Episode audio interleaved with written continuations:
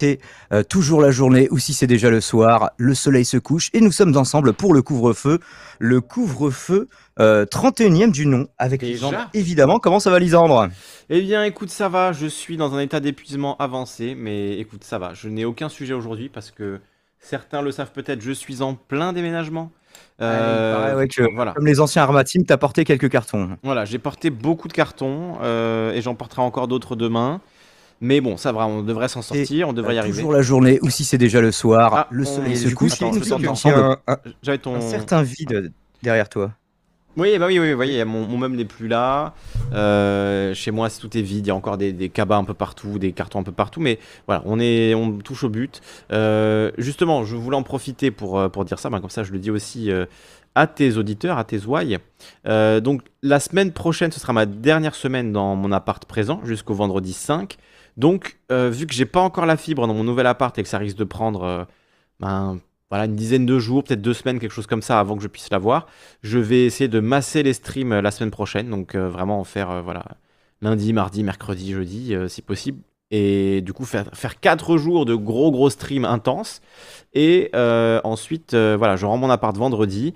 Donc, je vais passer en ADSL chez moi pendant un temps indéterminé, le temps que la fibre soit installée. Bon, le syndic est au courant, la demande a été faite, mais voilà, reste à savoir combien de temps ça va prendre si ça va bien fonctionner, etc. Donc pendant, euh, à partir du 5 novembre, je serai euh, absent en direct, en live en tout cas, pendant une période indéterminée. Je vais essayer de me caler quelque part pour euh, faire quand même des lives de temps en temps, mais c'est pas sûr. Donc, donc voilà, je sais pas ce que je ferai pendant ce temps. Peut-être des vidéos offline, peut-être des faux lives où je suis tout seul chez moi et où je regarde des vidéos pour React, où je lis des articles. Je sais pas encore comment je vais me démerder. Du coup, pendant combien de temps, tu penses? Je ne sais pas. C'est ça la grande question. C'est que c'est du vendredi 5, du coup, à une date indéfinie dans le futur. J'espère que ce sera courant novembre, quoi. Allez, on va dire autour du 15 novembre, j'espère avoir euh, la fibre chez moi et pouvoir reprendre les lives. Mais voilà, je ne sais pas si ce sera 5 euh, jours, 10 jours, 15 jours, 20 jours, je ne sais pas combien de temps ça va durer. Voilà. D'accord, ils t'ont pas donné de date euh, ou, c'est parce que c'est la fibre du coup que c'est plus long, je sais pas. En fait, c'est la fibre. Il fallait que le syndic de l'immeuble demande la fibre, ce qu'il n'avait pas fait avant, puisqu'il n'y avait pas de syndic en fait tout simplement. Enfin voilà, je sais pas pourquoi je raconte tout ça, mais voilà. En gros, ça va prendre un peu de temps. Ils ont fait la demande, maintenant il faut qu'Orange prenne en compte la demande, envoie un technicien euh, qui vérifie que c'est bien, etc. etc. Voilà. Alors on dit Ro, pas le Z des ventes, mais pourtant le Z des ventes, sachez que j'y ai été invité et que j'ai refusé. Ah. Non, j'ai refusé car pour moi c'est trop, trop bling bling, euh, tout ça. non, pas du tout, j'ai pas du tout été invité. Donation goal. Donc... Oui, voilà, c'est ça, pas envie. Bon, alors, s'il y a une donation goal quand même, c'est que si vous me donnez un million d'euros, je deviendrai millionnaire. Donc faites des dons, évidemment. Si vous me faites un million d'euros de dons ce week-end, je deviens pour vous millionnaire. Je vous le promets. Regardez, j'ai un euro. Euh, alors je l'ai plus. Bon, je vais le retrouver. J'ai une pièce de 1 euro, donc 1 million plus 1 égale, voilà, millionnaire. Voilà. Donc, euh, Salut Aurélien qui est sur les deux chats. Super du Schmoll, Carnil, Victoria, Arc-en-Cielas, Xavier Ognot qui nous a fait un petit coucou, l'ours, Deslove chez toi, Anwar, Matical, Sinokers, euh, Sébastien et toutes les personnes que j'aurais pu oublier, évidemment. Donc pas mal de sujets de mon côté. Euh, euh, pour compenser, mais justement, on va pouvoir en discuter à deux, ça peut être cool. et sujet, le, premier sujet d'ailleurs m'a été proposé par Victoria. Donc merci à Victoria. Ah oui, c'est le fameux. Tous les sujets qu'elle nous envoie. Le fameux sujet, effectivement, qu'on n'avait pas traité et, que, qui était très intéressant, mais je ne sais même plus de quoi il s'agissait. Je me souviens que Victoria nous avait suggéré un sujet fort intéressant. Un sujet fort intéressant de Victoria, effectivement, qui nous parle de Total qu'on va traiter en bref, mais comme d'habitude, je vous donnerai euh, tous les liens. Euh, donc Total, le célèbre groupe pétrolier euh, français, qui, qui, est un conglomérat, qui a racheté plein d'autres groupes, notamment Elf, on en reparlera. Total qui savait qu'il y avait un lien entre réchauffement climatique global et exploitation des hydrocarbures dès 1970. Ça ne nous rajeunit ah. pas. Mais aurait pratiqué un, un, négationnisme scientifique jusque dans les années 90. Enfin, il y a des déclarations qui se retrouvent évidemment, mais en tout cas, c'est ce qu'affirme euh, un article de Reporter, euh, justement un quotidien consacré à l'écologie, et un papier publié dans Science Direct que je vous mets en lien. Euh, je vous prépare les deux liens pour que vous puissiez vous y reporter, et je vous les mets dans la description pour la rediff, évidemment. Donc, Reporter, il va falloir que je paramètre cet écran. reporter, voilà pour euh, changement climatique. Total savait. Je vous le mets dans le chat. Normalement, Lisandre, tu as, tu as tous les liens si tu veux. Ouais, ouais, c'est bon, j'ai déjà ouvert. effectivement, l'article de reporter, je vous en mets le lien. Moi, je m'occupe de mon chat, comme ça, ça t'évite d'avoir à faire ça. Et Early, Early Warnings and Emergency Accountability, euh, les réponses de Total au réchauffement climatique de 71 à 2021, euh, publié dans Science Direct, euh, notamment avec comme co-auteur Christophe Bonneuil. Euh, on en reparlera également dans cette petite chronique. Justement, bah oui, Christophe Bonneuil, qui est co-auteur, comme on l'a vu dans l'article. Un grand merci, Utsrika, qui, prend, qui nous, donne un abonnement. Merci à toi. A commencé à changer à partir de 1996 sous l'impulsion de Philippe Jaffré, qui était à l'époque PDG d'Elf, racheté par Total Final, justement, comme on le disait tout à l'heure, euh, PDG jusqu'à 2000. Euh, à partir de ce moment-là, le groupe pétrolier a choisi de minimiser l'urgence comme nouvelle strate. Il ne niait plus le réchauffement climatique, mais il disait oui, non, mais c'est bon, il y a de la marge, et puis euh, on va réduire un peu les émissions. Et c'était l'autre partie. On va mettre des filtres. Tu te souviens de, ça? On va mettre des filtres. Moi, j'ai entendu ça par rapport aux ferries. En disant oui, alors certes, ça pollue hein, les ferries, mais on va mettre des filtres à particules, ça va très bien se passer, vous inquiétez pas, a aucun problème. C'est juste voilà, question de mettre deux trois, deux, trois petits filtres à café et puis ça va passer. Euh, sauf que, ouais, on l'a vu avec les particules fines du diesel, etc. Bon, compliqué quoi. Hein. Ah, parce que c'était euh, l'autre composante euh, de leur communication, c'était de donner des gages aux écologistes. alors, des concessions qui étaient quasi cosmétiques, certains diront hypocrites. Je leur donne pas tout à fait tort sur le coup. D'ailleurs, c'est pour ça que je vous mets euh, euh, les, deux liens que je vous invite à lire, un article assez long et, euh, un papier qui vient le compléter, justement, qui est, qui est la base du papier de reporter. Et, comme d'habitude, lisez tout dans le détail pour vous forger une opinion. mais est-ce que finalement on pouvait en attendre autre chose? Ça me rappelle un petit peu, voilà, les industries du tabac. Ils savaient que le tabac c'était mauvais pour la santé, mais il y a que quand ils ont vraiment plus du tout pu le nier qui, euh, qui l'ont reconnu. Donc en fait, finalement, c'est toujours, la, euh, toujours la même strate pour les industries qui sont délétères. Mmh. Et donc ils font perdre du temps à la société tout entière pour euh, gagner un peu plus d'argent un peu plus longtemps. quoi. C'est ça, et, tellement un peu plus longtemps que on est toujours dedans. Enfin, oui, pour Total, oui. Je pensais au tabac, effectivement, même si toujours aujourd'hui l'industrie du tabac se fait plein d'argent. mais tu vois, typiquement, Total, clairement, ah, voilà, enfin, alors moi j'ai un autre article, on lira peut-être tout à l'heure euh, à la fin, mais juste pour euh, donner le ton un petit peu, je peux te l'envoyer.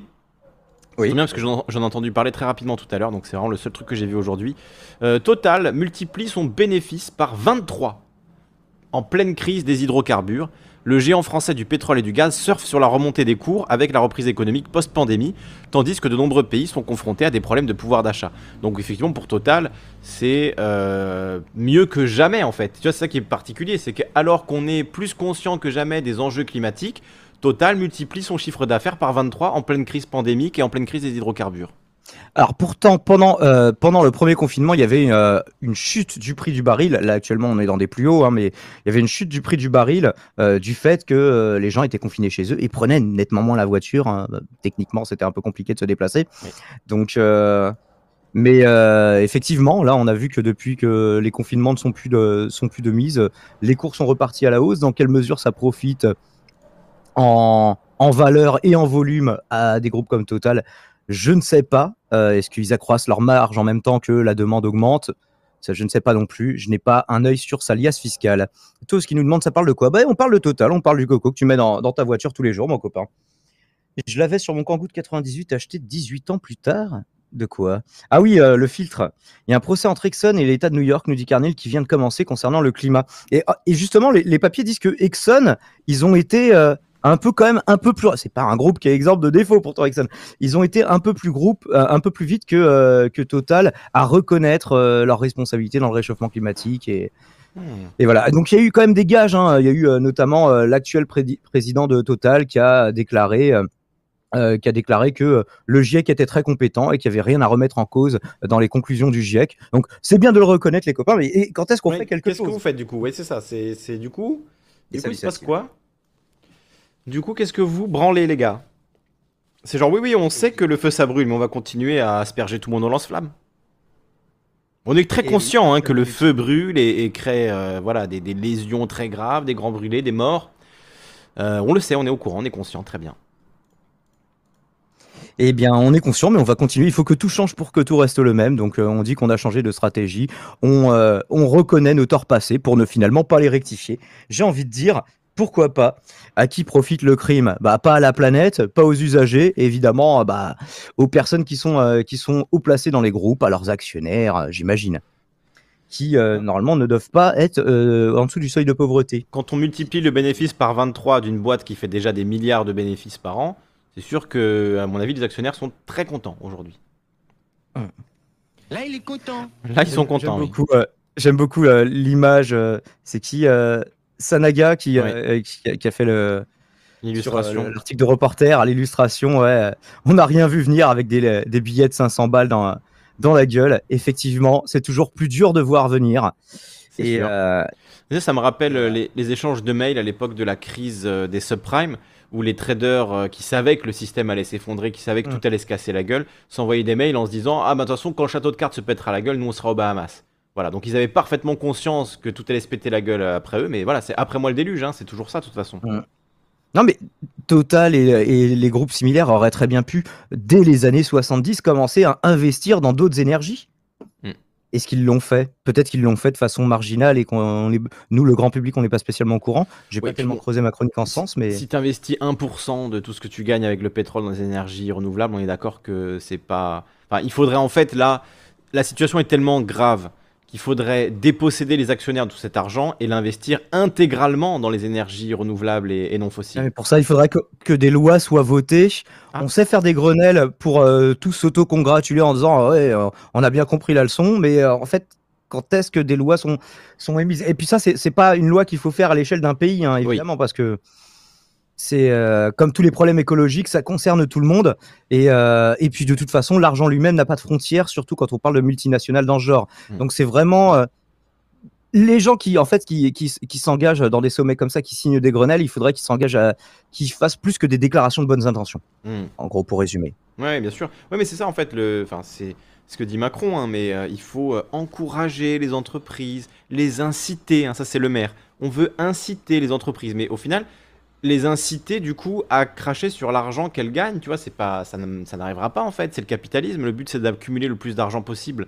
Donc il n'y a pas d'incitation euh, tu vois, c'est à moins que l'État se substitue et verse directement les dividendes euh, aux, gens de Total, tu vois. Et encore ça, je sais même pas si c'est des choses à la marge, mais en fait, on fait des taxes carbone, des choses qui, en fait, en définitive, sont toujours supportés par le consommateur. Hmm. Alors, il ne s'agit pas de nier euh, la responsabilité des consommateurs, mais les consommateurs, ils font aussi avec euh, les parcs automobiles qui sont installés, euh, avec les véhicules qui sont abordables, avec des véhicules d'occasion souvent, donc ça va pas être les choses avec les meilleures normes. Oui, et puis il faut, quand même rappeler que les fabricants de voitures dépensent des milliards chaque année pour faire des pubs pour que les gens achètent leur voiture. Donc euh, au bout d'un moment, euh, si ça fonctionne, c'est aussi parce que les, ces entrepreneurs-là, ces entreprises-là font tout ce qu'il faut pour que les gens achètent leur voiture. Donc on peut pas accuser les consommateurs d'être coupables de tout, alors que finalement, toute la journée, on leur dit achète cette voiture, achète cette voiture, achète cette voiture, et ils finissent par l'acheter, on leur dit non, c'est pas bien, attention, ça pollue. Tu vois, c'est pas. Il y a un moment, bon, la responsabilité. Vrai que dans la même mesure où on interdit les publicités pour l'alcool et pour le tabac, pourquoi on continue de faire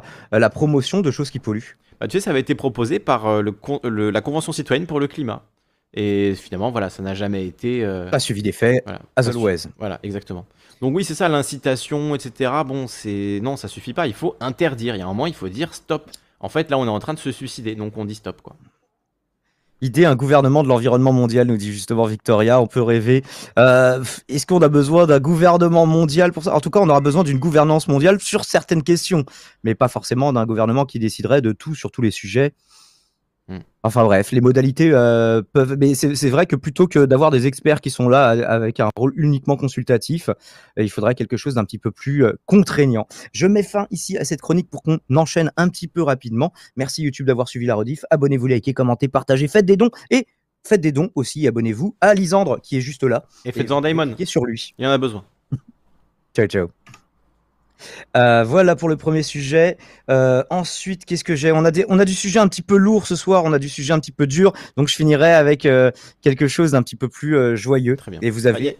Il y a Witch Labani. à l'écran. Il y a Witch Labani qui nous parle de quelque chose que j'avais pas entendu parler de ça. Souvenez-vous de la pub pour le VTT qui trachait les bagnoles qui a été interdite. J'ai pas vu ça. Mais du coup, ils ont interdit une pub pour les vélos qui dénonçait la pollution des voitures, quoi. Si je comprends bien. Incroyable. Si tu as un lien, n'hésite pas à nous faire pas, à nous faire ça. Alors, Aurélien qui met les liens, euh, merci pour les liens sur YouTube. Maintenant, sur Twitch, il y a un truc magique, c'est que je fais point d'exclamation don Et normalement, ça envoie, voilà, ça envoie les dons. Donc, vous pouvez faire un don par PayPal, par Utip, par Tipeee Stream pour euh, que ce soit affiché en live, ou vous abonner sur Twitch également. Et vous avez évidemment tous les liens. Merci à Aurélien qui les Claquez met Prime sur, si sur vous avez un. Prime. Euh, ouais, voilà, claquez-le. Il y a Choup qui nous dit Kali, t'as du fric pour défendre des idées, car eux ont tout. Car eux ont tout. Euh, oui, c'est ça, non, mais c'est ça, c'est- vrai. hein. C'est- C'est-à-dire que si nous, on avait les mêmes budgets pour faire des pubs pour les bagnoles, euh, mais que- sauf, sauf que nous, on les, lobbying, ouais. faire du lobbying écologique et passer euh, pendant euh, The Voice ou la finale de la Coupe du Monde une pub qui dit les voitures polluent, danger, je sais pas quoi, enfin ou n'importe quoi, enfin voilà, du marketing euh, politique qui va dans notre sens, de la propagande, hein, c'est ça le, le mot. Si on avait les moyens, ouais, on pourrait le faire, mais bon.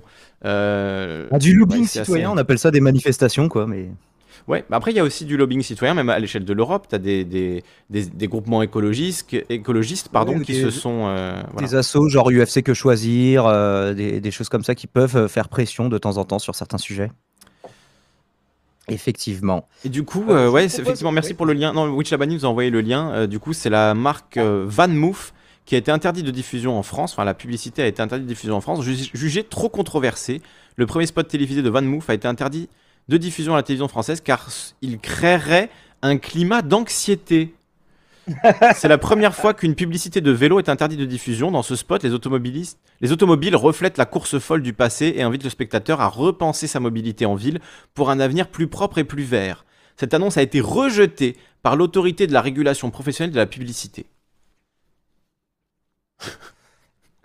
voilà, ouais, mais voilà où on en est, quoi. Voilà. Y arrive. C'est-à-dire que même si on avait les moyens, Euh, même si on avait les moyens de, atteindre. C'est terrible. hein. Pardon, le j'ai pas. pétrolier se décale à mesure que nos moyens de forage évoluent aussi, Oui. qu'on trouve de nouveaux gisements, que d'anciens gisements qui n'étaient pas rentables à l'exploitation le deviennent. Donc c'est une question assez compliquée. Bien sûr, euh, ce sera pas infini, hein, on Mm. le sait tous. Ouais, euh, évidemment. Ben, là, on, là, on est. En fait, c'est un peu la ligne des 50 Des milliards d'années à se constituer, euh, et nous, en mille ans, on prend tout, tu vois. Donc, Oui, c'est clair. Mais c'est un peu la ligne des 50 ans, tu sais, qui arrête pas d'avancer. C'est-à-dire que quand on était jeune, on nous disait 2030, il y aura plus rien. Aujourd'hui, en 2020, on nous dit 2070, il y aura plus rien. Mais le truc, c'est qu'on sait aujourd'hui que si on brûle tout le pétrole qui est encore sous terre, euh, niveau augmentation de, la, po- de, augmentation de la température et tout, on se. Voilà, hein, c'est. Il nous suicide, comme disait, euh, comme disait l'autre tout Ah, à l'heure dans le chat. En gros, c'est un 4x4, c'est un gros véhicule, c'est un 4x4 citadin quoi, qui sert à, à rien à part à être gros et à consommer énormément. Alors moi, je vous diffuse la pub interdite de diffusion en France parce que, parce que j'en ai rien à foutre. Je vous mets le lien. euh, Je vous mets le lien dans le chat de Diamond également.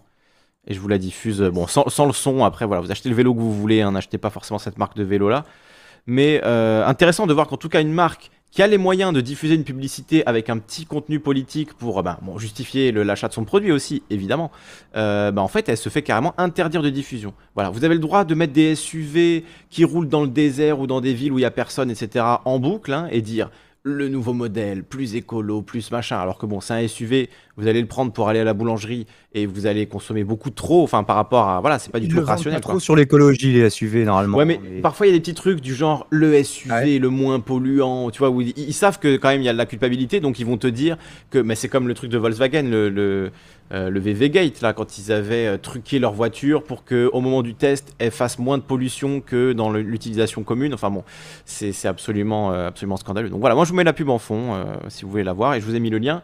Euh, je vous mets le lien chez Diamond également. Je vous l'ai mis hein Non, je l'ai pas mis. Attendez, je Ah, l'ai si, mis. oui, je l'ai l'ai mis, j'ai mis, c'est bon. Il est là. Donc voilà, si vous voulez la regarder.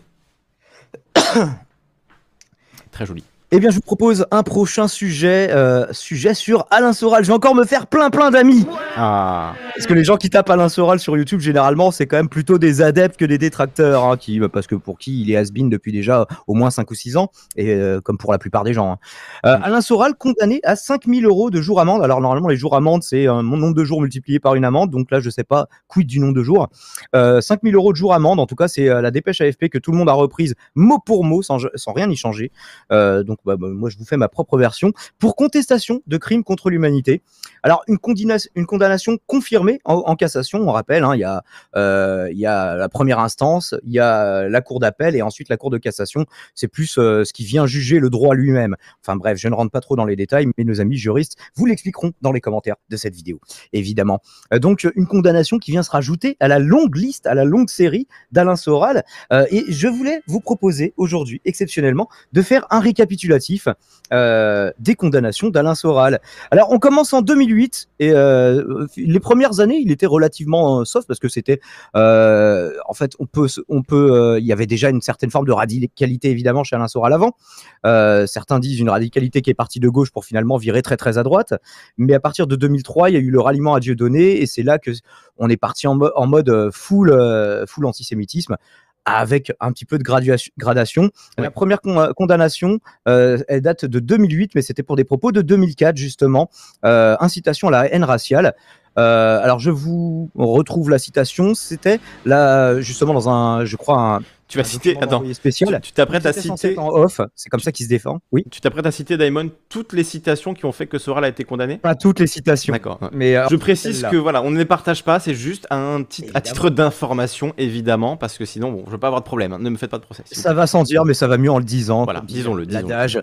Et donc, la, euh, la déclaration de l'époque qui a inauguré cette série, c'était la formation qualifiante pour exister dans les médias aujourd'hui, c'est d'être sioniste. Si t'es antisioniste, si t'es judéo-critique ou quoi que ce soit, tu dégages. Et donc, c'était des propos en off. Donc, voilà, première condamnation. En off? Il faisait que s'échauffer, ce, ceci dit, la Soral, parce qu'il a dit bien pire depuis. Hein. Ouais.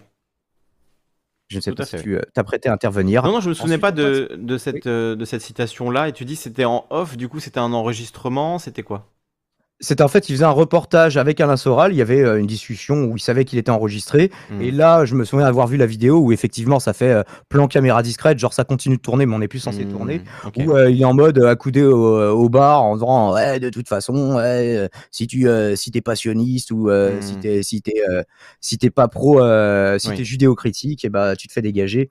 Parce que moi, je me souviens de ce que Soral avait dit. Il avait dit oui, des journalistes sont venus, ils m'ont chauffé pendant deux heures pour avoir la petite phrase, etc. Mais bon, en réalité, Soral, il n'y a pas besoin de le, y a pas besoin de le chauffer beaucoup pour le faire parler de ces sujets-là. Il se chauffe tout seul. Voilà. Enfin, je veux dire, si tu Ah, n'es pas, tu lui dis une phrase, le mec parle 40 minutes. Donc euh, bon, et ça finit toujours sur les juifs. Donc, de toute façon, c'est pas, c'est pas très dur. américain-sioniste, hein, Voilà, mais de ça. toute façon, Faut le savoir, dernière hein. instance, je l'explique dans mon livre. Faut le savoir. hein. Je ne vous fais pas une imitation. Ça, faut le savoir. Même si je suis chauve et que j'ai un canapé rouge derrière, mais bon, Mm. je ne le ferai pas aujourd'hui. Ensuite, on passe en 2013, du coup, incitation à la haine raciale en sa qualité euh, d'éditeur pour l'anthologie des propos contre les juifs, le judaïsme et le sionisme de son ami Paul-Éric Blanruche.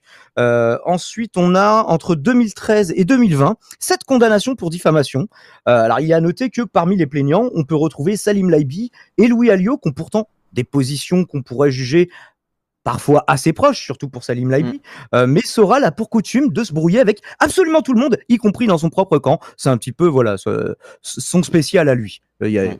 Qui est, en fait est resté plus de trois ans en égalité réconciliation, à part les gens qui cotisent, mais tout, euh, même les Marion Sigaud, les Vincent Lapierre, euh, son premier vice-président aussi, Marc quelque chose qui était passé dans Meta TV pour expliquer pourquoi il s'était Mm. cassé.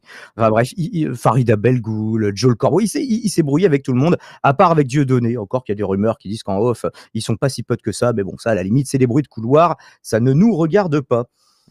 Euh, Oui, c'est engueulé avec, avec tout le monde. Et même récemment, là, j'ai j'ai entendu euh, un truc récemment euh, sur euh, où il parlait de Zemmour et de la candidature de Zemmour. Et on pourrait se dire que bon, voilà, sur le fond, ils sont tous les deux de droite nationaliste, assez durs, très durs même. Donc, euh, on pourrait se dire qu'il y a des, des accointances, des points communs. Mais en fait, euh, bah, évidemment, vu que Zemmour est juif. Soral euh, ne- n'est obsédé que par cette question-là, donc euh, il résume tout à ça. Et à la fin, il fait son autre spécial, un autre de ses spéciales, c'est-à-dire euh, prétendre qu'il a couché avec des femmes euh, pour se donner une espèce de virilité, comme on faisait quand on avait 13 ans, quoi.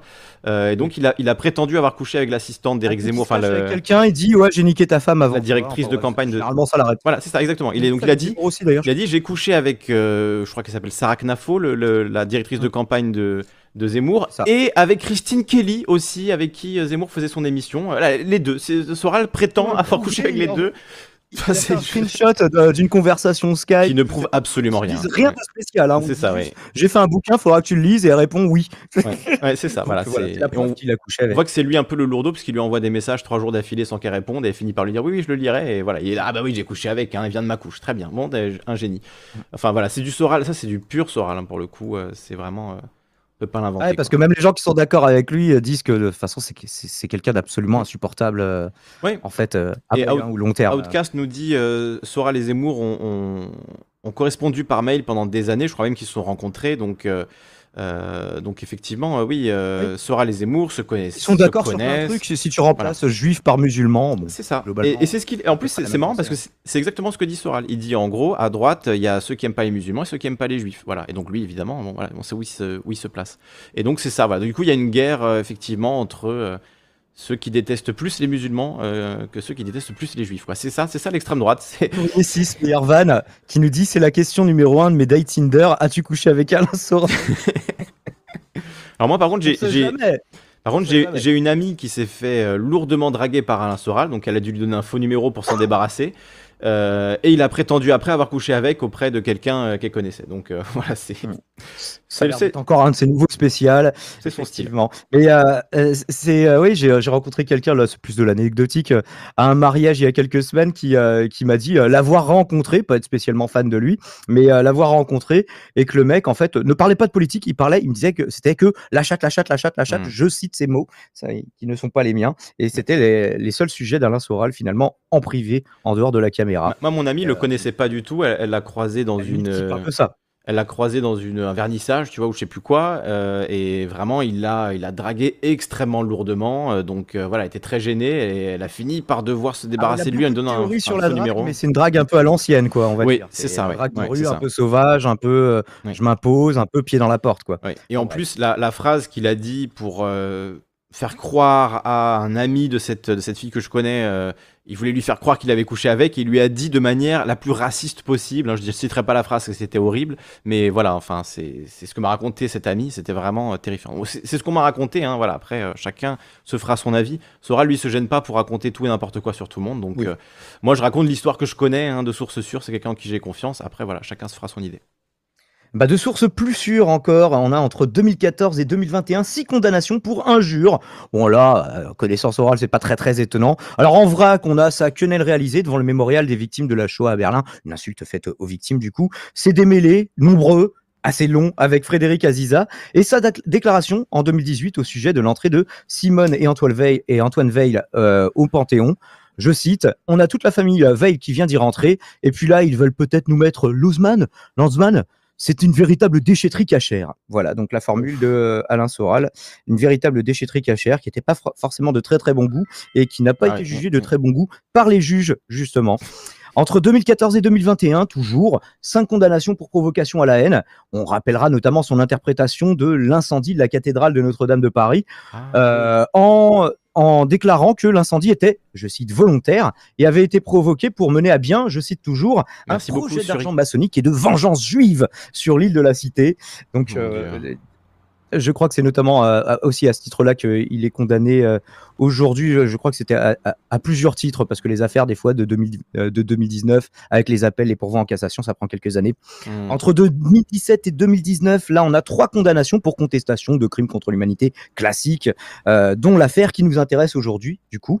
Et on rajoutera pêle-mêle une condamnation pour injure raciale, menace et harcèlement dans le cadre de l'affaire Binti. On se souvient un petit peu pour les gens qui avaient suivi de l'affaire Binti. Euh, une condamnation pour avoir organisé un appel aux dons, histoire que les membres de sa secte payent à sa place une condamnation euh, pécuniaire. En fait, il avait récolté dix fois la somme euh, dont il avait besoin, soit 350 000 euros tout de même. hein. C'est- En tout cas, ça cotise bien. hein. Et une condamnation Ah oui, pour avoir un petit business, hein. je crois qu'il a été condamné à 3000 balles pour ça, mais vu qu'il avait pris euh, 3500, euh, 350 000, Hmm. Bon. Je pense que ça s'est bien fini quand même pour lui financièrement parlant. Et une condamnation donc pour avoir indiqué de faux directeurs de la publication sur son site Égalité Réconciliation. Euh, Dieudonné était plus malin là-dessus. Il avait pris euh, euh, deux détenus de prison et il avait dit bah tiens c'est eux mes directeurs de la publication. Mais il l'avait vraiment fait visiblement. Donc ce qui nous fait un total de, si j'ai bien compté, 27 condamnations. Le pire c'est que Alain Soral et ses fans doivent les voir comme 27 médailles, 27 décorations. On pourrait bien sûr discuter de la pertinence de certaines délimitations françaises euh, en matière de liberté d'expression.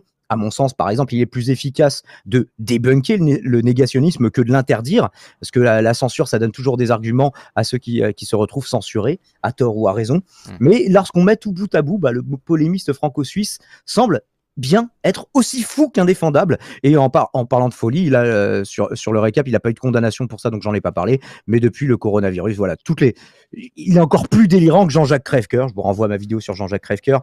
C'est euh, une des personnes les plus délirantes euh, là-dessus. Donc Ouais. voilà, bien sûr, le Covid n'existe pas selon lui. Ouais. le vaccin, vous imaginez ce qu'il en dit.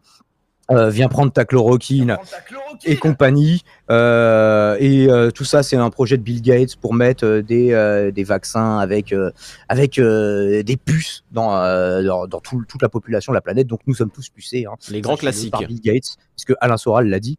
Et, euh, et voilà, de- il appelle ça le couillonavirus. Il a fait aussi des déclarations sur le sida où voilà, il rejoignait des thèses à la crève-cœur, que euh, le sida, en fait, ça s'est transmis par les bouteilles de poppers que s'échangeaient les homosexuels. Oh là là, Voilà, oui. bref. Il en rate pas une, hein, vraiment. pas, que, voilà. Enfin bref. ouais. Et donc je vous partage l'article du Monde qui m'a servi de base à cette chronique et euh, si j'ai pas trop la flemme, je vous mettrai le détail des condamnations. Euh, mais c'est un petit peu long. Ah mince, ça fait 205 caractères l'article du Monde. Bah, je vous le montre. Alain Soral définitivement condamné pour contestation de crimes contre l'humanité. Euh, après le pourvoi en cassation, 5000 euros euh, de jour amende, comme on le disait en introduction. Euh, donc voilà, bah, ça, ça ne va pas mieux. hein. Ça, ça- ça ne va pas mieux Non. décidément. Pas du tout. C'est, euh, j'ai coutume de dire que euh, Soral, c'est l'exemple, le cas d'école de ce qu'on peut appeler un naufrage idéologique. Et, euh, et ça le demeure. Pour le moment, en tout cas. Ouais. Et salut. Ouais, non, de ce que, de ce 100. que j'ai vu récemment, c'est même. euh, Enfin voilà, il continue de descendre plus bas que le fond. C'est lui-même qui avait titré un livre Jusqu'où va-t-on descendre? Ben, je vois qu'il est en train d'essayer de nous montrer. L'ensemble de sa carrière. Voilà, je vois qu'il est en train d'essayer de nous montrer par, son, par l'ensemble de son œuvre, effectivement. Effectivement. Merci d'avoir suivi cette chronique en rediffusion YouTube. Abonnez-vous, likez, partagez et abonnez-vous à la chaîne de Lisande de Calivision. Attendez, il faut que je remette le Discord. On ne te voit plus. Voilà, tu es là et les gens peuvent cliquer sur toi pour s'abonner. Ciao, ciao. Cliquez-moi dessus.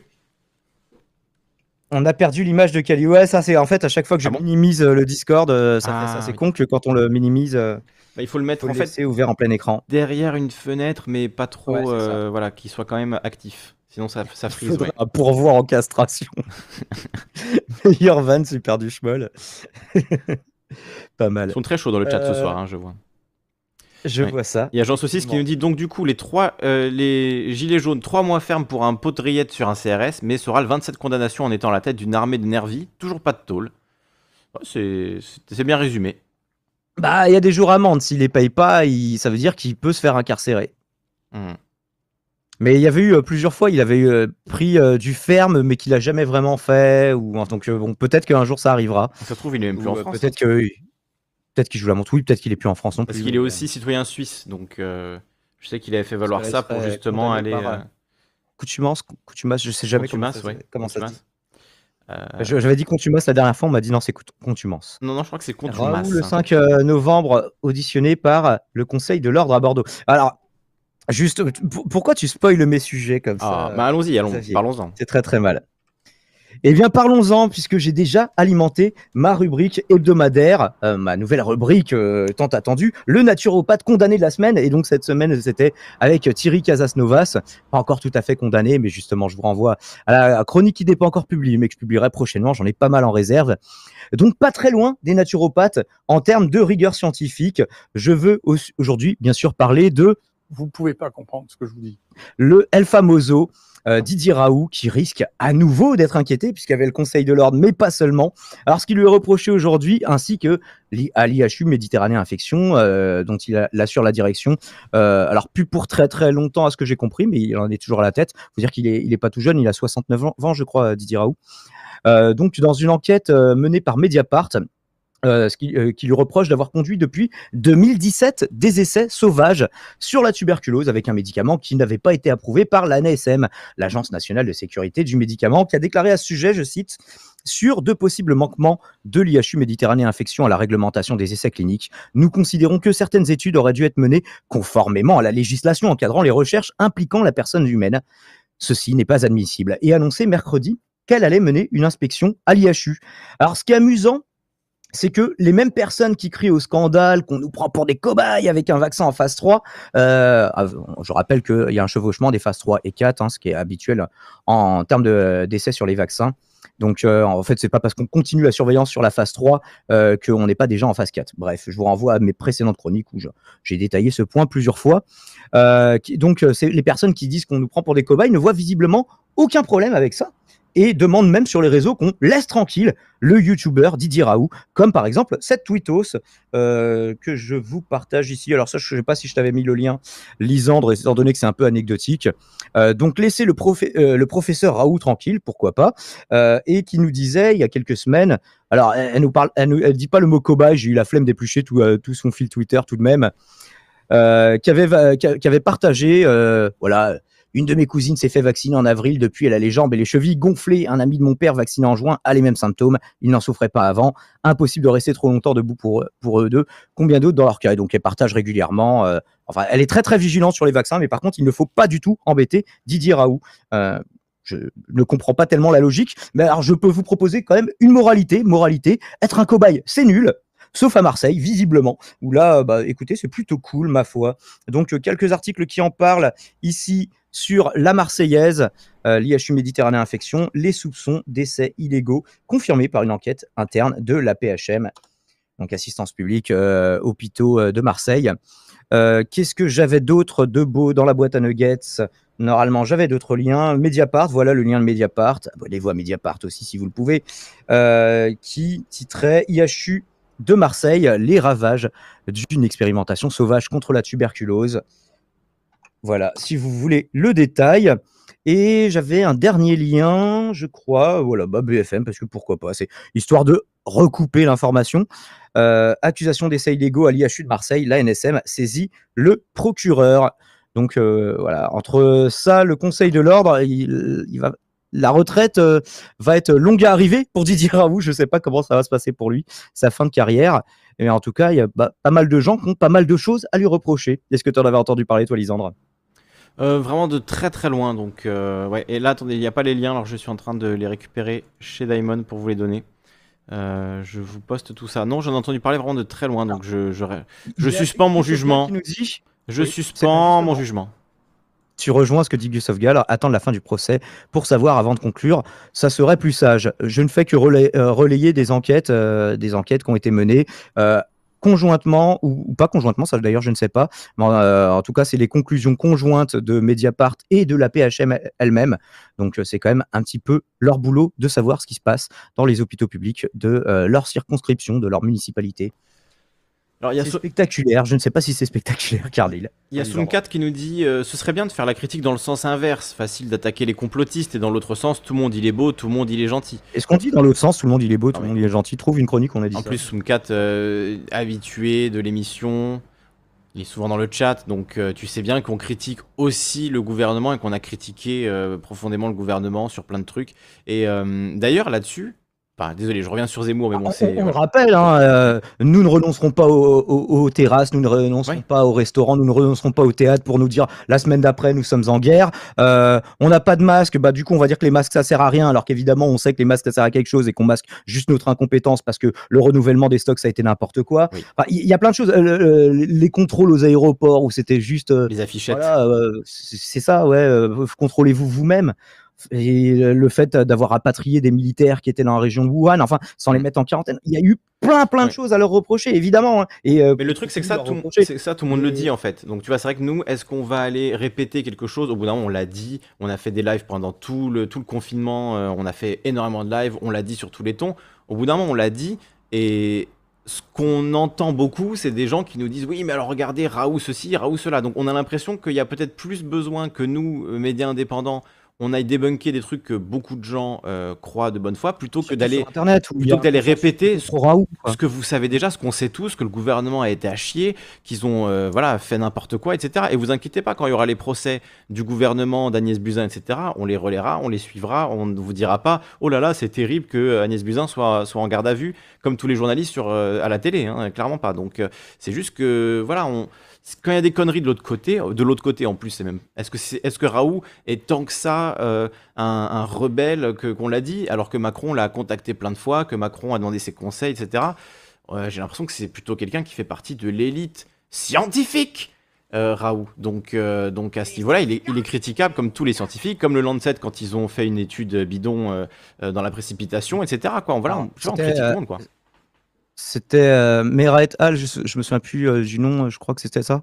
Mais euh, c'était pas une enquête. euh, enfin, c'était pas une étude de The Lancet. Hein, The Lancet. euh, Ils l'ont publié. voilà, par contre, qui a fait une mauvaise, une mauvaise vérification par les Mm. pairs, un mauvais peer Ouais. review. Oui, hein, mais après le, le peer review, c'est très bien, mais c'est pas, je pense que c'est pas suffisant en soi. C'est-à-dire que c'est bien que ça y soit.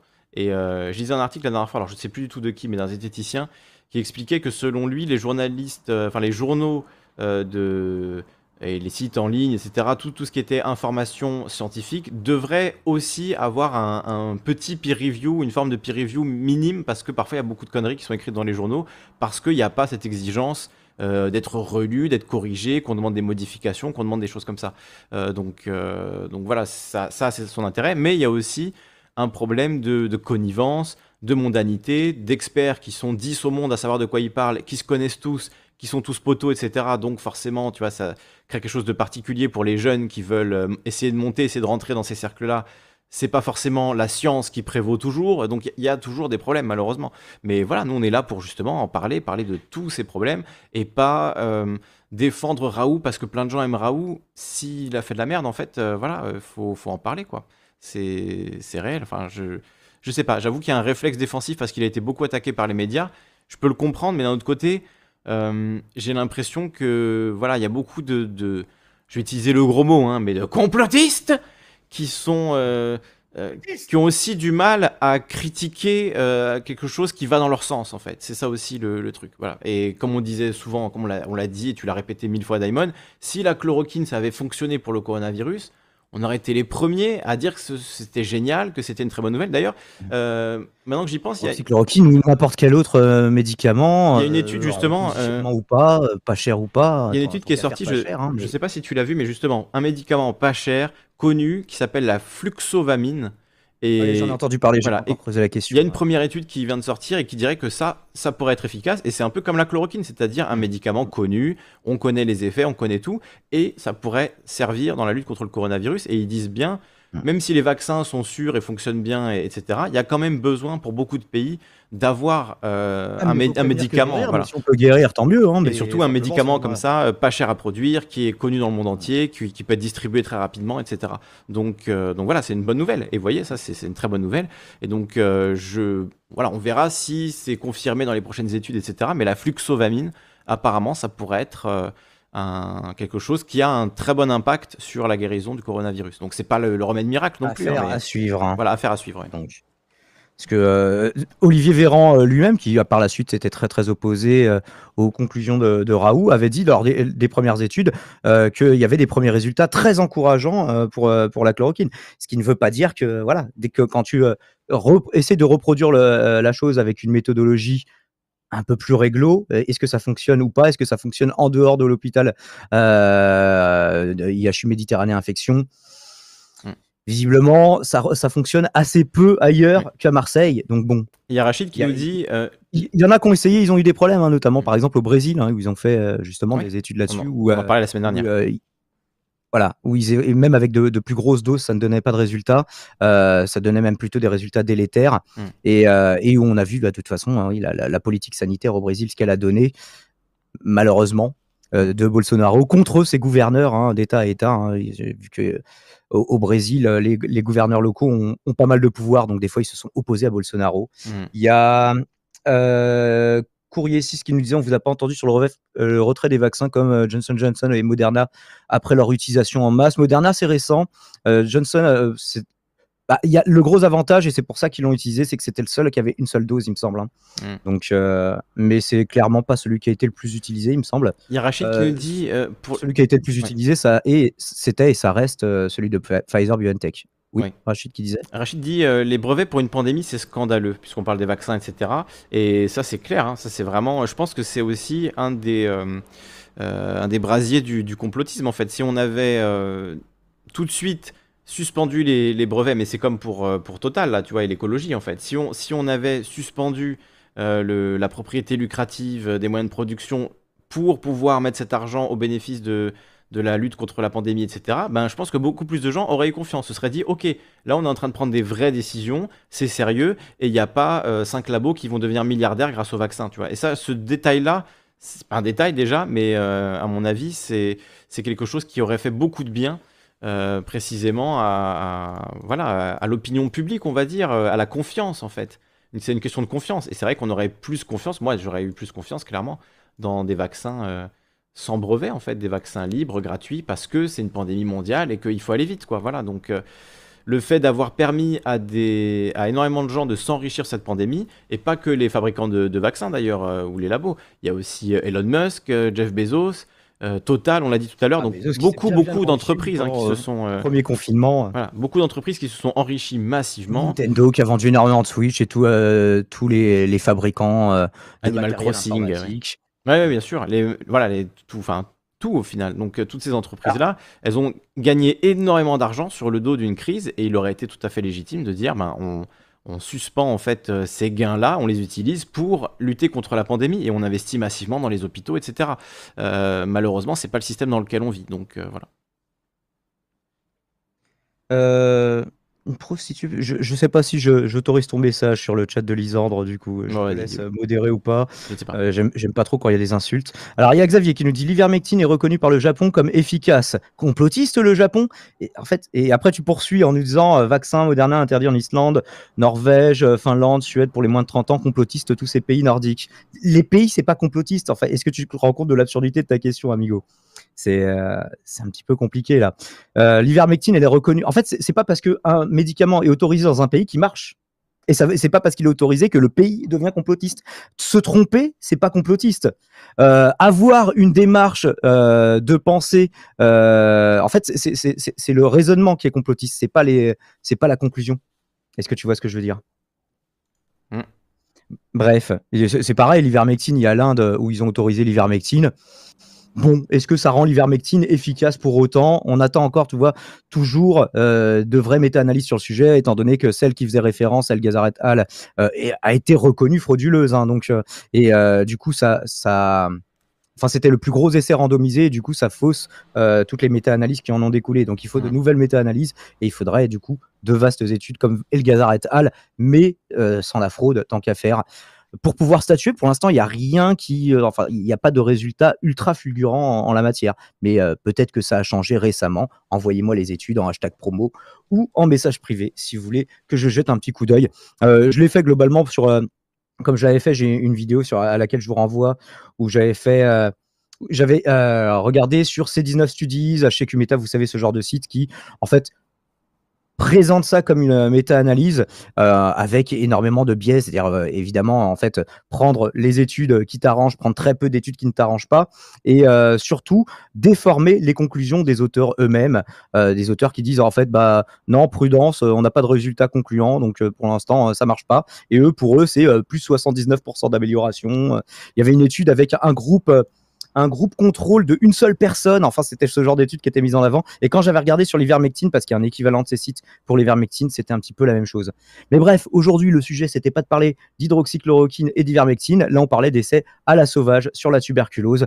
Bref, on n'en est plus à un dos près du côté de Marseille.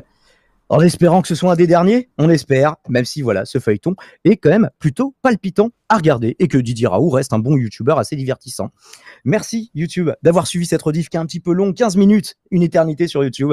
Merci de l'avoir suivi en intégralité en notre compagnie. Likez, commentez, partagez, faites des dons et abonnez-vous à la chaîne de Lisandre, Calivision, juste ici. Fais un petit coucou à la caméra. Et sur Twitch aussi. Je, je croyais que je t'avais figé, mais non, c'est juste tu faisais un 1, 2, 3 soleil façon, euh, euh, façon euh, le, jeu, Game. le jeu du pool Squid Game. Voilà, je ne trouvais plus.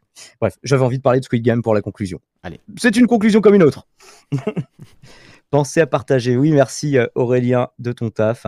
Merci C'est pas une question, c'est du second degré. Le second degré, si tu mets Drolchi. smiley par écrit, ça passe pas, hein, tu vois. C'est on, Ah oui. on peut- pas deviner euh, le ton que tu utilises par À écrit. moins de, de te connaître euh, très bien. Mais bon, comme c'est un chat public où il y a plein de gens qui se connaissent pas, euh, forcément. Est-ce qu'il y a une volonté politique de descendre à où Je pense qu'il y a une volonté sanitaire de descendre à où, euh, comme, mais qu'il y a eu une volonté politique de l'encenser à une époque. hein. quand euh, Macron il est venu redorer sa cote de popularité en faisant un petit coucou à l'IHU, quand il était invité sur tous les plateaux, quand il était, quand on lui demandait de venir au Parlement, etc. Les gens l'ont sucé pendant des années. C'est simplement, voilà, au bout d'un moment, si le mec, sans, sans, faire dans une erreur, ne veut pas la reconnaître malgré toutes les démonstrations qui sont, en sont faites, et que, en fait, tu te rends compte que plus tu grattes, plus des trucs, des doses comme ça, tu en trouves, eh ben, il faut faire quoi? Il faut rien dire. Hmm. Est-ce qu'il est faudrait rien dire à un mec qui, euh, qui en fait, truande pas mal d'études, qui co-signe des papiers, qui, ne, qui de euh, en toute vraisemblance, il n'écrit pas. Est-ce qu'il les relit, euh, est-ce qu'il les relit seulement? En fait, le mec, euh, je sais pas, il, il, il, signe trois études par jour, tu vois. C'est, Mm. il peut pas conduire trois études par jour. Ouais, moi, franchement, su- sur ce que tu dis là, je suis pas du tout euh, scientifique ou, quali- qualifié, donc reste, sur- je peux pas vraiment. Ah, Wissam vient de se faire ban par Twitch pour euh, 30 jours. Pourquoi? À quel sujet? Ah. Mais tu vois, s'il y a bien un truc que moi je reprocherais à Raoult après tout ça, c'est le fait euh, que ben, on a bien senti que c'était quelqu'un qui était, euh, comme tu l'as dit, incapable de reconnaître euh, une erreur en fait. Et, ça, ça me rappelle ben, Macron. Voilà, pour moi, je les vois un petit peu dans la même, dans cette même énergie euh, d'égotisme où finalement tu ne peux pas t'être trompé, tu ne dois pas reconnaître la moindre erreur ou alors du bout des lèvres vraiment. Et du coup, moi, c'est- des profils de personnes, juste c'est vraiment un point de vue individuel que voilà, je peux pas quoi en fait. Quelqu'un qui refuse de reconnaître une erreur qu'il a, qu'il a commise, qui se met dans des excuses un peu bizarres, etc. euh, J'avoue que ouais, moi, je, je- c'est ça, qui me, qui me dérange le plus. Parce qu'après, sur les questions scientifiques, etc., bon, le, visiblement, euh, la chloroquine, ça, ça marche pas. Et voilà, il s'est enferré là-dedans. Il y a eu plein de choses. Et donc, euh, moi, c'est vrai que ce genre de personnage-là, je le vois, voilà, j'ai beaucoup de mal et je le vois un Je peu comme un c'est pas politique. objectif, Xavier, Xavier qui nous dit c'est euh, c'est vraiment pas objectif, mais bon, c'est ton point de vue. En Mm. fait, c'est pas mon point de vue quand il y a plein de biais dans toutes les études, que les études ont été menées de façon illégale, euh, que un mec il est en désaccord avec 95% des spécialistes, allez pour être gentil, et qu'il continue d'affirmer qu'il a raison depuis deux ans. Mm. En fait, c'est Sur- surtout que c'est- pour- c'est pas de la subjectivité. En fait, c'est un constat. Et surtout Alors pour un euh, scientifique, C'est de la subjectivité quand je te dis je le trouve divertissant comme youtubeur, si tu veux. pour un scientifique, le fait d'admettre qu'on a eu tort, ça me paraît être quand même une des qualités les plus basiques et indispensables, en fait, de l'idée de juste savoir qu'il n'y a pas de vérité établie. En fait, chaque vérité est établie jusqu'à preuve du contraire. Et que quand on a la preuve du contraire, ben, il faut arrêter de s'enferrer dans un truc. En fait, c'est quand même ça la base de la science, on est d'accord C'est de toujours voir là où on s'est trompé par le passé et progresser. Euh, Il n'y a pas de vérité euh, éternelle en science, et donc euh, il faut être prêt à Ah, J'ai changer d'avis. D'une fois où Didier Raoult a, a confessé avoir commis une erreur. C'est un peu j'ai- bizarre, même. tendance à me méfier des gens qui ne, ne prétendent ne jamais commettre d'erreur et avoir toujours raison, euh, seul contre tous, tu vois. particulièrement d'un scientifique, quoi. Le but des scientifiques, c'est quand même d'arriver à un consensus global, de pouvoir répéter les expériences et de prouver que oui, cette, euh, cette chose-là est vraie parce que euh, on l'a répété à plusieurs reprises. Voilà, c'est quand même, je sais pas, c'est, ça me paraît de la base. Je suis Pourquoi pas cette description fausse et diffamatoire les protocoles de ces études euh, n'étaient pas méthodologiquement euh, n'étaient pas méthodologiquement corrects. Il y avait énormément de biais. Je vous renvoie à tout ce qu'on a dit, hein, les biais de temps immortels, les groupes cercueils avec euh, des gens qui étaient euh, beaucoup plus euh, vieux, en surpoids, en mauvaise santé dans les groupes contrôle, que euh, les gens qui les gens qui mouraient en ayant pris son médicament moins de trois jours, on les rebascule dans les groupes contrôle. C'est vraiment des, des- des trucs, mais évident comme le nez au, milieu du visage et que tout le monde a, tout le monde a reconnu quoi. Et, euh, là, il y a Trotsky aussi qui nous parle. Là, c'est euh, oui, c'est vrai, je l'ai même pas évoqué dans, ma chronique. Euh, oui, sur des, choses un, un petit peu. euh, alors, ils ont collecté de la diarrhée de jeunes enfants dans le cadre. dans le cadre de la recherche contre une maladie. Enfin, ça, j'ai- pas fouillé le détail, mais visiblement, ça fait partie des trucs qui leur sont reprochés en termes en termes euh, en termes de conduite d'études qui n'étaient pas faites euh, dans les règles. Mais en tout cas, voilà, il y a des y y a des enquêtes internes, il y a des enquêtes externes, y a et maintenant il va y avoir il va y avoir normalement euh, un compte rendu qui sera fait en termes judiciaires, j'imagine, Alors, ou en a- tout cas en termes professionnels, techniques et médicaux par l'ordre. Mais Il y a Greux là qui, qui a l'air d'arriver euh, d'arriver là sur le sur le truc qui me dit et Fossi aux États-Unis il n'a pas menti. En quoi Raoult a-t-il eu tort? Le protocole de Raoult marche dans plein de pays. Alors on l'a expliqué tout à l'heure, on l'a expliqué la semaine dernière. Regarde au il y a Brésil. une playlist pour ça. Voilà, on, va pas. on Voilà, va il y a une playlist. Allez voir la playlist, l'information. euh, la playlist sur la chaîne de Diamond, mais juste regardez au Brésil ce qui s'est passé. Le Brésil a soutenu la chloroquine au niveau de l'État, c'est-à-dire ça a été défendu par Bolsonaro, etc. Doit être- C'était une catastrophe. honnête, hein, mais bon. ça n'est pas parce qu'un pays, tu vois, a adopté la chloroquine et que ça s'est mal passé que ça veut dire que la chloroquine ne fonctionne pas. Tu vois, c'est pas comme ça qu'on sait pour si un comprendre, fonctionne ou pas. pour comprendre ça, je vous renvoie vers la playlist. Quelle playlist? La playlist Covid ou il y a une playlist Raoult aussi? Euh, Il y a une playlist Covid et il y a une playlist debunk, je crois. Très bien. Donc, euh, cherchez, c'est soit l'une, soit l'autre. Si vous trouvez pas l'une, Je vous mets les deux. Oui, il y a du Raoult partout là. Voilà. Je vous mets la playlist de, de Daimon. N'hésitez pas à aller voir ça euh, pour vous faire un avis. Et puis comme ça, après, vous viendrez discuter une fois que vous aurez vu. Parce que là, on va pas répéter la même chose 28 000 fois d'affilée. C'est un peu chiant. Je vous mets, les, je vous mets les deux. Il est Voilà. 19h04 et j'ai encore des sujets. Vas-y. Et un sujet assez lourd, donc euh, hmm, pas forcément très très long, mais un sujet assez lourd que je voulais partager avec vous et lui aussi proposé par Victoria. Donc on reste dans les sujets pas très très marrants avec L214 qui nous a habitués au sujet euh, un petit peu difficilement soutenable, c'est le mot. Euh, L214 Merci euh, beaucoup, qui, euh, Drucci. voilà, milite, euh, euh, qui milite euh, en tout pour les droits des animaux et surtout pour dénoncer euh, ceux dont ils sont victimes dans les abattoirs. Ils n'en sont pas à leur première infiltration, leur première vidéo. Aujourd'hui, ils ont euh, infiltré, enfin là récemment, un, abattoir euh, qui était spécialisé dans la viande bovine. En tout cas, c'est surtout ça qui montre euh, dans le dans leur reportage en infiltration.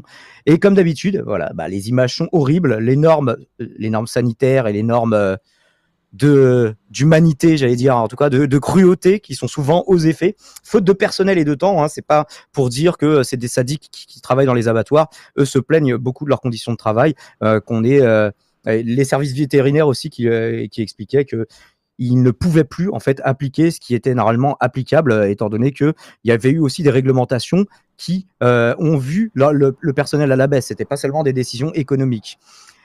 Euh, donc c'était des normes qui visent non seulement à minimiser la souffrance animale, mais aussi à protéger le consommateur euh, au niveau sanitaire. hein. Il y avait euh, notamment euh, des déjections, des souillures euh, qu'ils étaient censés enlever, mais que pareil, pareil travail à l'usine, travail, travail à la chaîne plutôt, faute de temps, en fait, ils n'avaient pas le temps de tout enlever. Et la personne qui avait infiltré disait, mais attendez, c'est chaud, là, non, on peut pas le laisser passer parce qu'il reste une souillure. Il dit, euh, écoute, mec, des fois, il en reste, c'est comme ça, on n'a pas le temps, on peut pas, quoi. Donc, au-delà de la souffrance animale, c'est euh, alors c'était c'était pour le groupe Bigard hein, là où ils se sont euh, infiltrés donc euh, pour euh, qui fournit Bigard, Charal et je crois un- un- une autre marque une autre marque de viande bovine. Donc euh, un article ici de France Inter que je vous partage euh, de France Inter sur L214 euh, que je mets dans votre chat et normalement lisant tu là aussi quoique normalement j'ai Mm. ton chat sous la main quelque part. Euh, Voilà qui est fait. Mais c'est bizarre, sur le site de France Inter, il y a des petits, des espèces de petits, de petits ronds. Quand tu passes la souris dessus, ça fait Radio France ne vous demandera jamais de communiquer vos coordonnées bancaires. Bah, J'espère bien, dis donc. Ah, moi il me demande rien. Non mais c'est, il doit y avoir un scam à mon avis, il doit y avoir un gros scam de gens qui disent oui payez votre redevance, Radio France vous demande etc. Envoyez votre euh, votre RIB, vos coordonnées bancaires. Bon je sais pas. Bref. Non, non, il- alors on dit dans la vidéo L214, oublie de préciser que c'est des images d'abattage rituel, donc halal ou cachère. Il ne l'occulte pas, on va y venir, euh, mais en fait, il n'y a pas que des abattages euh, rituels. Il y a aussi des, aba- des abattages euh, modernes, entre guillemets, où on- heureusement on étourdit l'animal, on l'en- on l'endort, on l'électrocute hein, concrètement, on l'électrise, en tout cas pour qu'il ne soit pas conscient quand, on, bah, quand on l'égorge, quand on le saigne. Quoi. Hmm.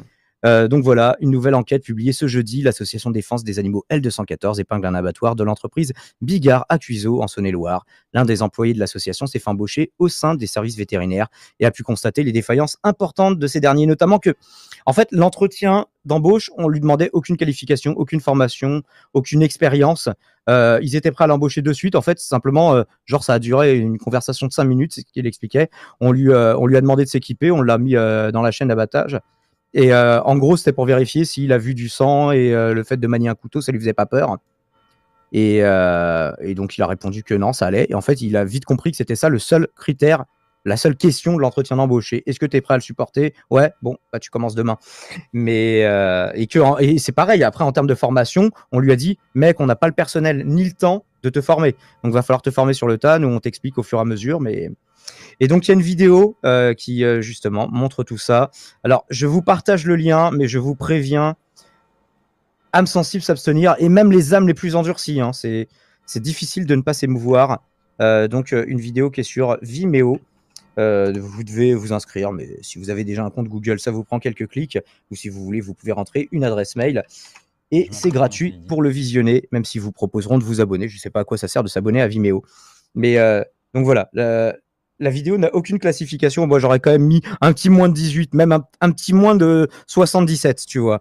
Histoire de. Et encore, justement, c'était euh, Victoria qui me disait sur, euh, sur Twitter. Euh, moi, j'ai pas pu regarder la vidéo, je l'ai fait, je lui ai répondu, moi je l'ai fait par acquis de conscience, histoire de savoir de quoi j'allais parler tout à l'heure. Mais euh, effectivement, les images, elles te hantent un peu, quoi. Et du coup, je saurais pas conseiller, je saurais pas s'il faut conseiller aux gens de la regarder ou leur dire épargnez-vous et ne la regardez pas. Mais c'est un sujet qui est. Ils ont mis une espèce En de fait, filtre, on dirait, hein, sur, le, sur les images. Là, je regarde sur Twitter euh, un, un une extrait réalité qu'ils ont qui nous posté. concerne un petit peu tous et, euh, et qui serait dangereux, délétère, dommage, en tout cas, d'occulter, puisque c'est à ce prix-là qu'on mange de la viande de bœuf, vraisemblablement.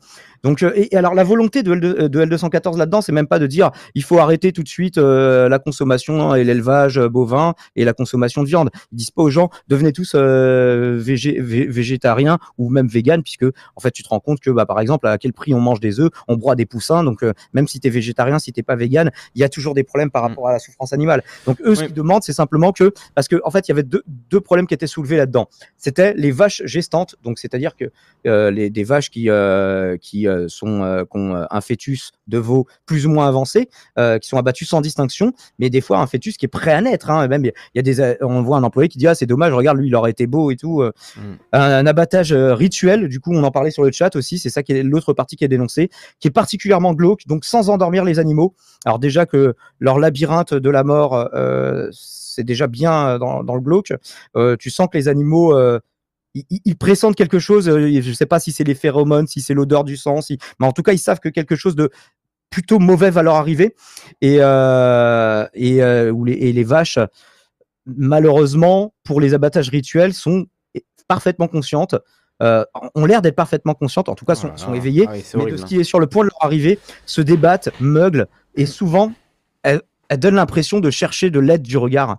Genre, elles regardent autour d'elles, genre, euh, juste avant de se faire égorger. Oui. Et euh, après, je ouais, pense que rituel. euh, Si tu je- manges de la je- viande, Je vois pas, je, vois pas en quoi le fait de les électriser. Alors, je suis pas très connaisseur dans ces religions, mais je vois pas pourquoi le fait d'endormir l'animal avant de l'abattre, ce serait en contradiction avec la religion, quoi. Je sais pas. Un petit peu du. Oui, c'est après, l'abattage rituel, je sais pas exactement, mais pour tous les gens qui mangent de la viande et qui disent Oh, je peux pas regarder, c'est trop horrible, je peux pas regarder, etc. Si vous mangez de la viande, vous devrez. Enfin, pour moi, vous, vous êtes obligé de regarder, en fait. On devrait Ouais. être obligé d'avoir vu ça au moins une fois si on mange de la viande. En fait, on pourrait même aller plus loin et faire comme les, les paquets de clopes, tu vois. Ouais, mettre une que photo, voilà, de, une photo de l'animal euh, qui a été tué, tu vois. euh, et ça obligerait comme ça à avoir des conditions un petit peu plus, au moins pour la photo, quoi. tu vois. donc ce serait compliqué. Là, ça aurait. Ah oui, par contre, mon c'est sûr que- sur les paquets de cigarettes. hein. C'est sûr qu'il y aura toujours des gens qui l'achèteront, ah, moi j'aime la viandasse, etc. Bien sûr. Mais au moins, il y a plein de gens, en prenant le paquet, ils vont se dire merde, c'est quand même des muscles d'animaux qui a été égorgé, qui a été euh, voilà, tué de manière ultra violente, euh, dans une souffrance terrible, qui a été élevé pour ça.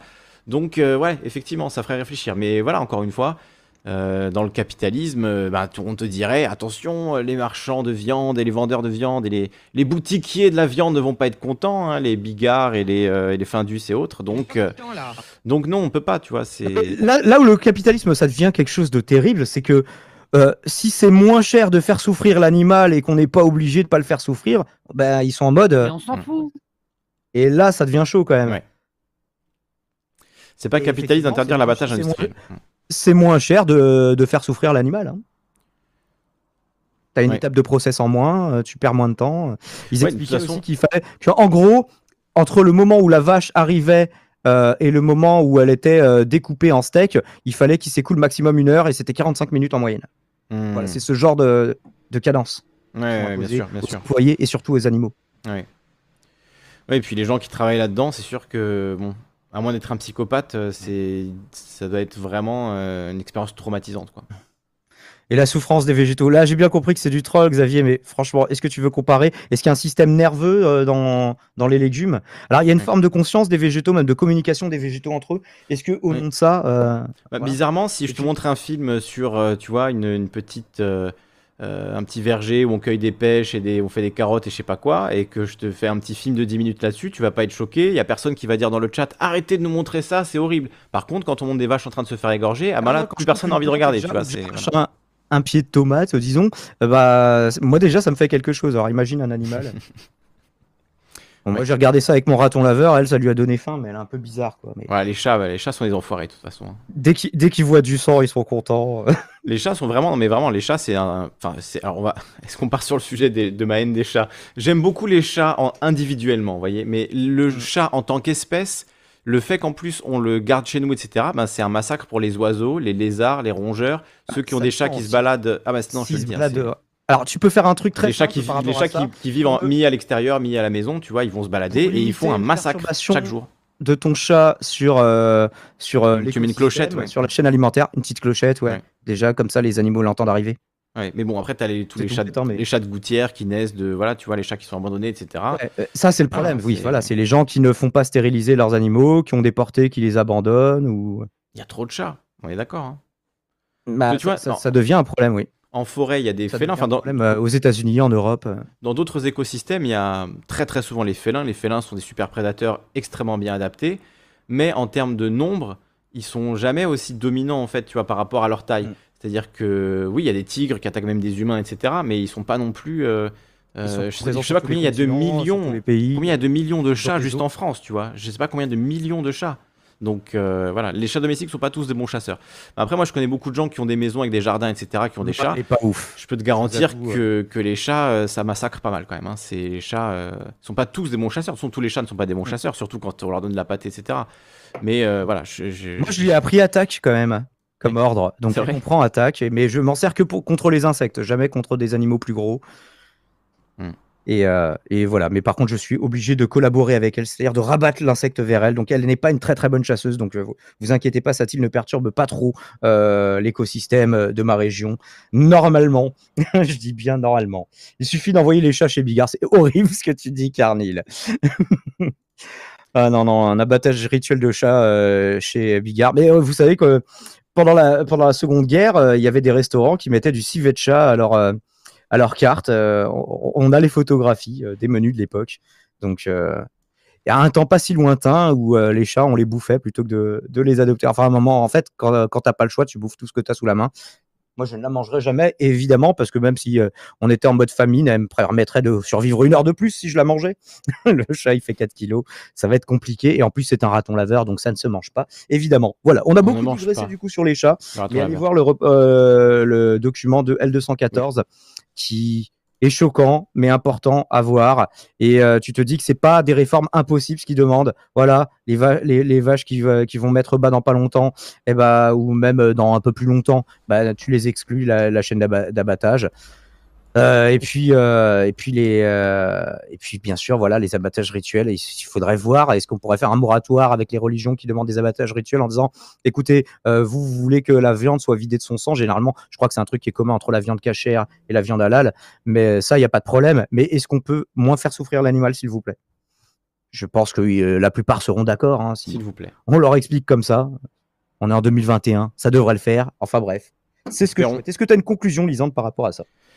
Euh, non, bah manger, manger moins de viande, parce que là, au final, la demande n'est même pas, euh, tu vois, de vegan extrême qui disent plus jamais il ne faut tuer le moindre animal pour, euh, pour la viande, etc. ce qui, ce qui peut se défendre en plus. deux hein. fois par semaine, est-ce que c'est pas suffisant? En termes nutritionnels, c'est suffisant. Ouais, Mais tu vois, ça peut complètement se défendre de dire ne mangeons plus du tout de viande. Ce sont des, ce sont des êtres conscients qui ont une, euh, voilà, une conscience en fait. Et donc, euh, euh, bah non, je suis pas vegan hein, justement, mais, euh, mais bon, c'est, je, quand même si tu je, pas, tu peux. je comprends les arguments des véganes parfaitement. en en fait. manger. Je, je me vois Voilà. pas arrêter de manger de la viande, mais je pourrais moins en manger. C'est Moi, il y a ça. Des Et- semaines où je suis pas vegan, mais euh, où je fais euh, des semaines quasiment végétariennes. Ouais, pareil. Genre pareil. avec du beurre, avec du fromage, mais pas avec de viande, avec sans viande quoi. C'est ça.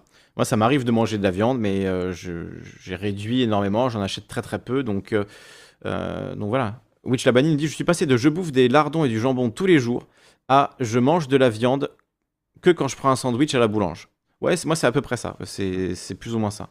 Euh, de temps en temps, euh, voilà, avec ma copine, on se prend un, euh, un petit peu de viande, mais vraiment, genre, ouais, une fois toutes les deux semaines, peut-être quelque chose comme ça. Et en vrai, ben, si on faisait tout ça, on aurait beaucoup moins de, consommation de viande. Et on sait que la viande, a un impact aussi écologique terrible. hein.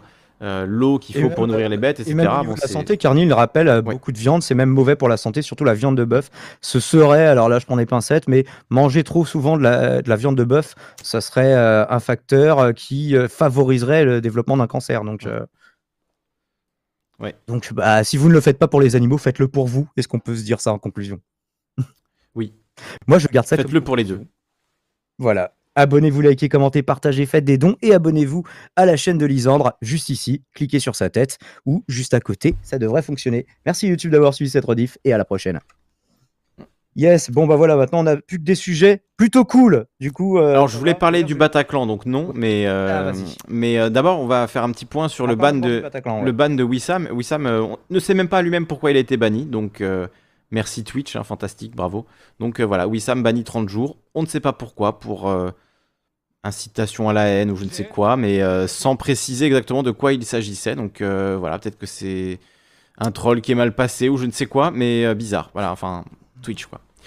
Donc euh, bah, SO à lui évidemment, hein, SO à Bah, lui, force à lui. Oui, ça, avec qui t'as fait, euh, t'as fait récemment une, euh, Le débat la semaine dernière, t'as eu une Mm. discussion euh, chez Débat d'idées avec aussi euh, euh, Dany Raz. Tout à fait, c'était très intéressant. euh. Allez le voir. Bon, on était tous Et- d'accord, donc euh, moi je pensais que mon premier débat chez Débat d'idées, on se mettrait sur la gueule, mais au final non, ça a été très très bien parce qu'on était tous d'accord. Voilà, je le dis pour une fois, sans ironie. C'était vraiment très intéressant. Je l'ai écouté en jouant à Hearthstone et c'était plutôt cool. Sans le ironie. problème, c'est que quand j'entends ce discours moralisateur de Kali, j'ai juste envie de bouffer un dauphin alors que je bouffe de la viande une fois par semaine max. Est-ce que tu as envie de le torturer, ton dauphin, avant de le bouffer Super du schmoll, du coup? Une fois par semaine, viande rouge ou blanche et idem poisson, quoique moins souvent. Mais dur de se retenir pour le fromage. Oui, moi aussi, je t'avoue, ce, si, ce serait le truc le plus insupportable pour moi, c'est arrêter le fromage. Quoique ça ferait pas de mal au kilo en trop, hein, mais effectivement. Du coup, c'était quoi l'histoire avec Soral On a fait un récap de toutes ses condamnations. Là, il a mangé euh, 5000 jours, euh, 5000 jours amende, 5000 euros de jours amende. Donc, on ne sait pas le nombre de jours, enfin, si, ou si c'est le total euh, du nombre de jours par l'amende qui est multiplié et qui arrive à 5000. C'était assez mal expliqué dans tous les articles que j'ai lus sur le sujet. Mais de toute façon, j'aurai une rediff où je me ferai insulter par plein de Soraliens, comme la dernière fois. On avait genre trouvé un article sur égalité ou réconciliation où il disait Oui, euh, euh, c'est euh, les émissions de télé-réalité, quelque part. Est-ce que ce serait pas ça, euh, ironiquement, qui serait euh, un symbole de résistance à la mondialisation? Et, au nouvel ordre mondial et, euh, et au progressisme et euh, en fait, parce qu'il y avait un article qui, euh, qui dénonçait, tu vois, en disant, ouais, les stéréotypes des mecs qui sont musculeux sans cervelle et des meufs qui sont manipulatrices et, et, et, coconnes et superficielles. Et Égalité et Réconciliation qui disait, mais oui, oui, oui, mais justement, ça c'est très bien. enfin bref, je vous renvoie à la vidéo que j'avais faite à l'époque. Et donc, ouais, tu voulais parler du Bataclan? Euh, oui, euh, Lisandre. sujet, euh, sujet difficile, mais voilà, très sombre. Alors vous avez tous les détails du, du procès du Bataclan qui sont égrenés chaque jour dans la presse, qui alimentent même la campagne électorale. Bon, c'est pas forcément, euh, euh, voilà, je trouve, euh, enfin, moi c'est un sujet qui m'intéresse et donc je, je- je ne peux pas m'empêcher en fait de lire les témoignages, etc. Donc voilà, ça me met dans un état de de profonde dépression, quoi, mais euh, évidemment, hein, c'est- très très dur. Euh, mais du coup, aujourd'hui, je voulais vous parler ben, de ce qui s'est passé aujourd'hui au procès, c'est-à-dire un extrait audio euh, de la tuerie du Bataclan qui a été diffusé. Euh, donc, on Ah. entend ce qu'ont dit les terroristes pendant le pendant l'attaque, et voilà, il y a une description de ce qui a été de ce qui a été entendu. Donc, je voulais vous le lire rapidement puisque ça rejoint la discussion qu'on avait eue il y a quelque temps sur voilà la raison pour laquelle ces terroristes ont, ont commis cette, cet attentat abominable et atroce qui a fait euh, voilà 130 morts entre les terrasses, le Stade de France, euh, etc. Euh, donc voilà ce, que, ce qui a été entendu dans cet extrait qui a été fumé, qui a été, qui a été, je lis les messages en même temps, mais qui a été diffusé pendant le procès aujourd'hui. Donc dès le début de cet extrait, en quelques minutes, on entend la voix semblant lointaine d'un des trois assaillants revendiquer cette attaque pour la Syrie ça se fait qu'on l'a pas entendu avant et l'Irak. Euh, bah, en fait, le- l'extrait existait, mais il était, j'imagine, sous scellé. C'était des, des preuves voilà, qui n'ont jamais, été, euh, qui ont jamais été diffusées. Quoi. Il y avait un tout petit extrait euh, audio où on entendait les tirs qui avaient été diffusés sur Internet. Je ne sais pas si vous vous en souvenez.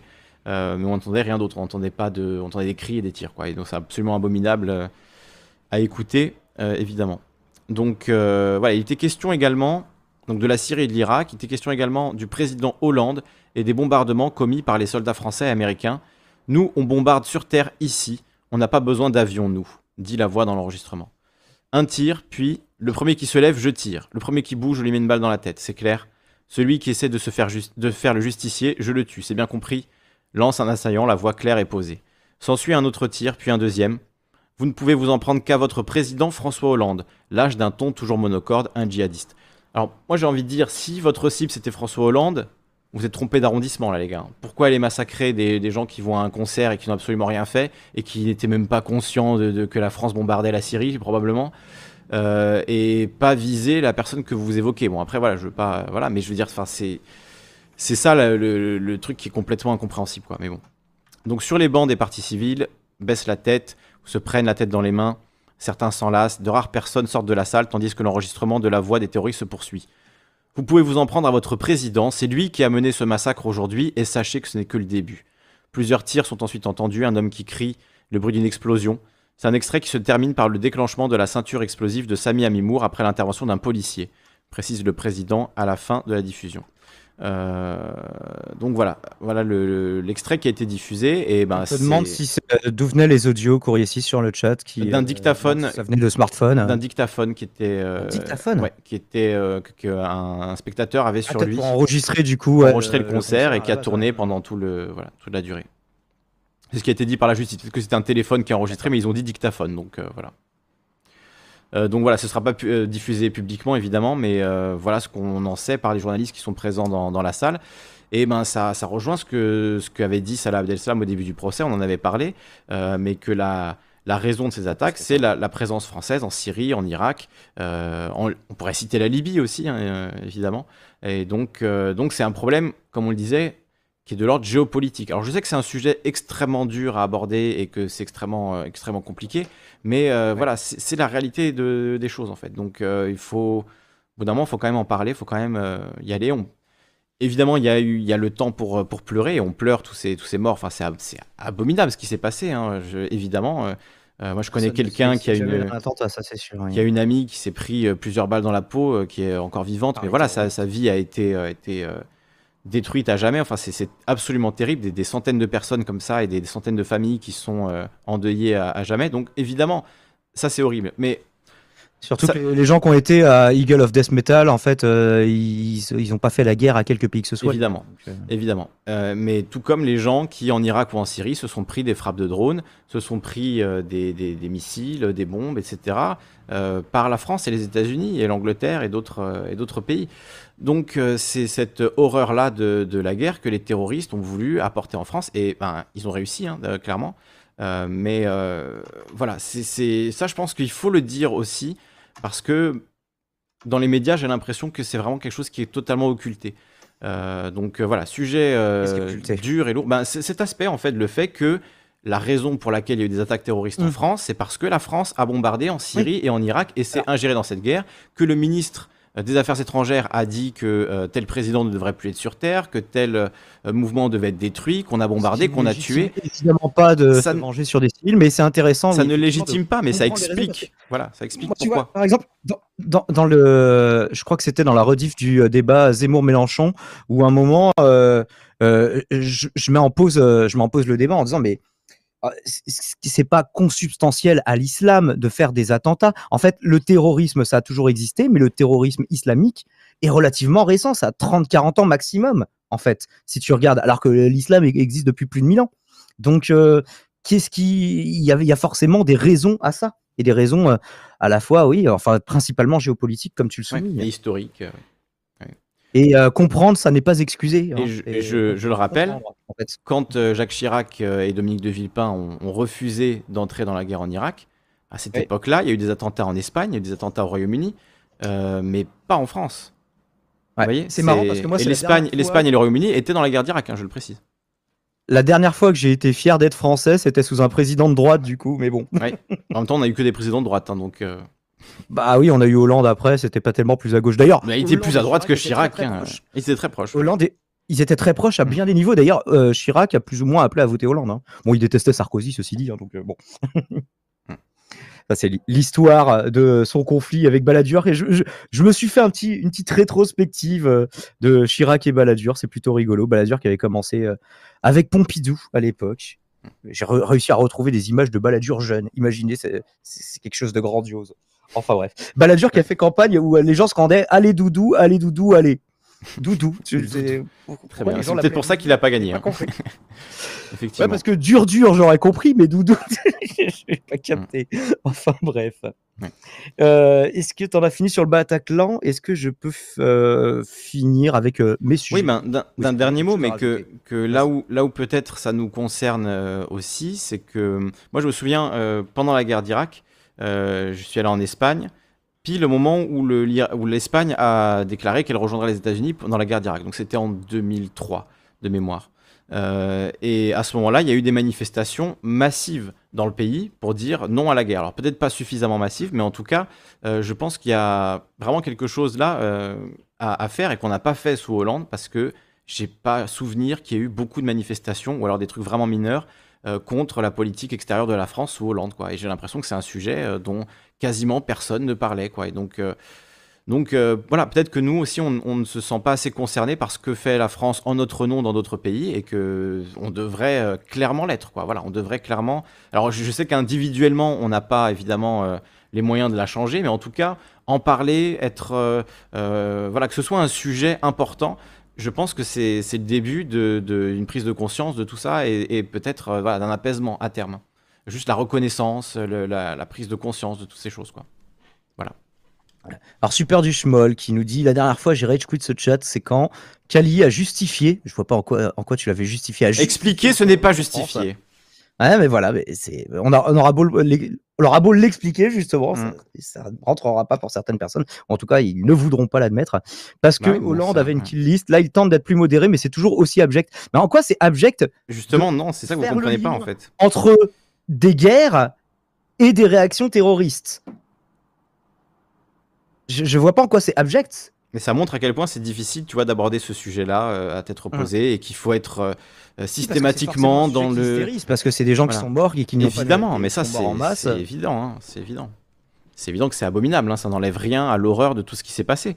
Mais euh, justement, en fait, c'est Hmm. précisément pour ça qu'il faut, en, qu'il faut en parler vraiment. En Ça fait. faisait du très bon boulot et c'était n'importe quoi. ça. Il y avait ça aussi, voilà, mais il y, en a eu malheureusement plein avec Sarkozy et la Libye. Tu crois que c'était pas euh, Euh, Par contre, la gauche bon. qui suivait machinalement, non, non, tout le monde se rangeait pas derrière euh, Fabius, surtout dans la gauche radicale. hein. hmm. Ouais, non, vraiment. Ouais. pas. Mais c'était pas, euh, tu vois, les gens s'en foutaient un peu en fait. Mélenchon, ça lui était ça, la réalité. Donc, euh, ne dites pas n'importe quoi, s'il vous plaît. C'est pareil, on nous dit sur ton chat, oui, euh, c'est quand même vachement la droite qui refuse les guerres. Bon, écoutez, euh, c'était quoi les, les dernières guerres dans lesquelles la Il y a France que Chirac, hein. N'y a pas d'autre exemple. ah oui, euh, euh, Indochine, les guerres, les, les guerres euh, d'indépendance, Indochine, Algérie, le Kosovo. Alors, euh, Fr- François Hollande a fait le Mali. Est-ce que François Hollande, c'était la gauche? Il nous dit justement, oui, oui, François Hollande, c'était un gaucho. Ah oui. C'est vrai que les pacifistes sont. le truc de gauche qu'il ait fait, euh, vaguement de gauche, c'était le mariage pour tous. Sinon, sur le reste, qu'est-ce qu'il a fait de gauche Hollande? Sérieusement, hein une vraie question. Ouais, bien sûr, évidemment rien. Mais euh, le, le truc, c'est que les pacifistes, historiquement, politiquement, c'est plutôt à droite ou plutôt à gauche Les pacifistes, ceux qui se faisaient fusiller en premier au début de la guerre pour euh, que les autres euh, comprennent bien que s'ils refusaient cette guerre, on, on leur mettrait une balle dans la tête. C'était qui? C'était des gauchistes ou c'était des droitards? Mm. Je pose la question. Chacun y réfléchira et chacun se fera son avis. Et, et- et super du schmoll, tu choisis de- d'en- d'entendre ce que tu veux entendre. Tu dis ah oui forcément je suis con donc je comprends rien. Je t'ai dit je, tu ne veux pas l'entendre cet argument. Est-ce que je t'ai dit tu es con? Ah, Après voilà déforme ce qu'on dit à chaque fois tu vois comme quand tu dis euh, oui euh, Cali, euh, Calivision euh, justifie le, le terrorisme. Franchement Bah, c'est la rhétorique de Manuel Valls, que euh, peut-être que c'est tu un... lui dirais en face mec? Peut-être que c'est un valsiste. Je ne sais pas. Oui, oui. euh, Hollande, oui, c'est vrai que est-ce qu'il était de gauche avec un, un premier ministre comme Valls? Ça aussi, on peut poser la question. En l'occurrence, le, au début. En l'occurrence, la personne sur le chat est tout à fait d'accord avec Manuel Valls. Donc, euh, j'ai vu qu'elle a, elle a pas l'air d'être de gauche. Elle n'a pas l'air d'être très à gauche. Donc, j'imagine que bon. Non, mais est-ce que c'était la phrase C'était la phrase de Manuel Valls, hein, dire expliquer, c'est justifier. Ben, moi, je dis non, non, non, justifier. Ah, c'était comprendre, c'est excuser. aussi, Voilà, ça, hein. comprendre, c'est excuser. Ouais. Et euh, oui, Valls et, et Sarko assez proches sur le coup. Euh, je vous interromps parce qu'il est 19h33 et que j'aimerais finir mes sujets. Donc, je vais faire une chronique deux en un avec une thématique un peu plus geek parce qu'on a fait un live avec des sujets Oui, c'était lourd là. Voilà, arrêtons les même si sujets c'était lourds. important à aborder. Oui. Donc, on finit avec deux sujets plus cool. Le premier que je vous propose, c'est une alternative à la pilule ou clin d'œil appuyé à Benjamin de Nota Bene, euh, Benjamin Brio, je crois, euh, une alternative à la vasectomie, euh, donc qui, est une opération qui vise à rendre l'homme stérile, donc qui, qui tire à blanc, même s'il peut toujours tirer, évidemment. Alors, ce que je vous propose aujourd'hui, du coup, c'est le bain de testicules ultrasonique. Est-ce que vous en aviez entendu parler? Je suis sûr que non. Alors, qu'est-ce que c'est? Kesako C'est un appareil que l'on remplit d'eau, ensuite chauffé à la bonne température. Il n'est pas précisé quelle température, mais j'imagine qu'on n'est pas à l'ébullition, étant donné que l'étape d'après, c'est d'y placer ces bijoux de famille, ces valseuses, comme vous voulez, pendant plusieurs minutes. Et des ultrasons vont nous permettre de pouvoir, euh, de pouvoir euh, s'abstenir de toute autre contraception en supprimant momentanément il est important de le préciser, la spermatogénèse. Alors, l'effet durerait six mois et la procédure sera répétée tous les deux mois environ euh, pour que ça reste efficace. Euh, c'est quelque chose de réversible, de temporaire donc, euh, sans opération, sans hormones. C'est une solution qui a été inventée par Rebecca Weiss, euh, qui elle a appelée COSO. C-O-S-O. Euh, alors ne vous euh, jetez pas sur, euh, sur tout de suite sur vos sites d'achat en ligne préférés, même si ça présente bien des avantages, puisque pour le moment l'inventrice en est encore à tenter de réunir des fonds pour pouvoir financer des études. Et tu veux dire que c'est une femme qui a inventé la contraception pour hommes? Ah, elle essaye de les castrer, ça y est, ça c'est ce qu'il disait à, à la suite de la vidéo de Nota Bene, tous les droits. De moi- ah, donc euh, encore une fois, ces femmes euh, féministes qui veulent Ah là castrer là, les hommes. Quel enfer. Alors que je, précisément, c'est ça qui est, qui est intéressant, c'est que précisément, le, la pilule, alors je sais pas si ça a été inventé par un homme ou une femme, mais en tout cas, on- la société a mis sur euh, le, le dos des femmes la contraception. C'était ma conclusion. voilà. Ah bah je grille ta conclusion, mais voilà, c'est vraiment ça. Et du coup, que ce soit une femme, tu vois, il a fallu attendre qu'une femme s'y mette pour qu'il y ait enfin une ça contraception masculine, oui. tu vois. C'est genre les hommes n'en avaient rien à foutre, quoi. Bon après, il y, y a toujours eu des femmes scientifiques, etc. Mais tu vois, je trouve ça intéressant de le noter, mais pas, pas dans le mode euh, haine ou castre, Mais c'est etc. Mais en mode, bon, enfin, quoi. Mais c'est vrai que stérilet, Ouais, bon. pilule, euh, euh, ou simplement le fait de compter les jours, etc. Mais Mm. euh, c'était, ça reposait vraiment sur les femmes. Et puis, bah, si elle tombe enceinte, c'est de sa faute. Elle avait qu'à prendre ses précautions. Mais euh, pour les hommes, on avait, le pré- on, a- on avait et on a toujours les préservatifs, préservatifs qui nous protègent pas que euh, d'une euh, grossesse indésirée, et indésirable, mais aussi euh, de toutes les MST. Mm. Mais euh, bon, euh, qui a le désavantage d'être assez peu agréable. Ça dépend des personnes. Il y a des gens qui le supportent très bien, d'autres moins. Bref. Mm. Mais du coup, encore un peu de patience, messieurs. C'était ça ma conclusion. Et surtout un peu de patience, mesdames, sur qui repose encore pour le moment principalement la contraception, mais plus forcément pour très très longtemps, parce que c'est sûr que tout le monde n'a pas envie de se faire une vasectomie. C'est quand même une opération. C'est quand même quelque chose d'un minimum lourd. Et puis, euh, il y, a, y a tout ce qui est euh, post-opératoire qui est un petit peu pénible. Euh, en tout cas, pendant euh, quelques semaines, d'après ce que racontait euh, Nota Bene. Mais, euh, mais là, bon, voilà, s'il faut se tremper les couilles pendant 5 minutes, une fois tous les 6 mois, enfin, ou une fois tous les 2 mois, ça va. Globalement, c'est pas le truc le plus pénible de la planète, quoi. Et euh, c'est mieux que de gober des pilules puis qui ont un effet quand même. La, la pilule n'est pas sans effet sur, euh, sur, la, phy- euh, sur la physiologie des femmes, Du coup, évidemment, qui les prennent. du coup, le truc, c'est que tu, tu, te, tu mets tes couilles dans une espèce de bain pendant un mois, et après, t'es. Non, pendant. Pendant un mois. Non, mais t'es tranquille pendant un mois. T'es tranquille pendant deux mois. Deux mois. Ah oui, c'est pas mal. Ça va. Les capotes Donc, sont pour les hommes existent c'est depuis l'Égypte antique. Alors c'est pour les deux, hein, les capotes, c'est sûr que c'est l'homme qui l'enfile, mais c'est c'est pour les deux, c'est pas. Il y a des préservatifs Ouais. féminins, mais c'est quand même beaucoup moins utilisé. euh. Par contre, dès que tu veux arrêter le préservatif avec euh, voilà dans un dans un couple hétéro euh, cisgenre, dès que tu veux arrêter le, la, capote, et ben t'es- c'est à la femme de prendre sur elle la contraception. C'est ça qu'on dit en fait. C'est oui, ok, il y a les capotes, mais dès que tu veux arrêter ça parce que tu es dans une relation un peu plus longue, etc. Ben c'est à la femme. Alors pilule, stérilet, euh, trucs sous, sous-cutanés, etc., etc. C'est ça qu'on dit. Voilà, je vous montre justement le prototype COSO, qui existe déjà en plusieurs couleurs. Je ne sais pas si c'est uniquement virtuel ou s'il y a déjà différents prototypes. Et euh, qui vous en explique un petit peu plus. Bon, là, ça, c'est un article de high tech, mais j'ai aussi trouvé le même sur. euh, ah, on peut pas. J'ai la flemme de paramétrer. Euh, bon, on va tout accepter exceptionnellement. Le bain pour testicules, nouvelle contraception masculine réversible et sans hormones. Donc, sur Passeport Santé, que je vous partage si vous souhaitez vous y reporter. Et donc voilà, au moins encore quelques mois à attendre, voire plus, hein, parce que pour faire financer ce genre d'études, euh, j'imagine que en fait tout le monde va pas mettre son, euh, ses couilles dans un truc ultrasonique sans avoir l'assurance que ça ne risque rien. Et Oui, quand même, je hein. peux les comprendre. Et après, si ça marche, euh, si ça fonctionne, c'est vraiment une, une très bonne solution, même s'il faut pas euh, se louper, tu vois, il faudrait qu'il y ait une- un rappel euh, attention, à partir d'aujourd'hui, votre protection euh, ne fonctionne plus, quoi. Perso pour la contraception, nous dit Erwan sur ton chat, je fais ce que Mélenchon est incapable de faire, je me retire, bonne vanne. Mais, euh, mais, euh, sur le coup, euh, se retirer, bah, ça, ça n'est pas une très très bonne méthode de contraception, hein, sachez-le, évidemment. Bah, J'ai un ami qui le pratiquait, il est, il il parent à présent, rater. donc voilà. Si vous, si vous êtes prêt à avoir des enfants, allez-y, le retrait, ça, ça marche à peu près, je crois que c'est deux fois sur trois, donc il y a quand même un tiers de chance de... Je suis pas, pas sûr de la stat, hein, mais voilà, c'est plus ou moins pile ou face, quoi, le retrait, donc... bon.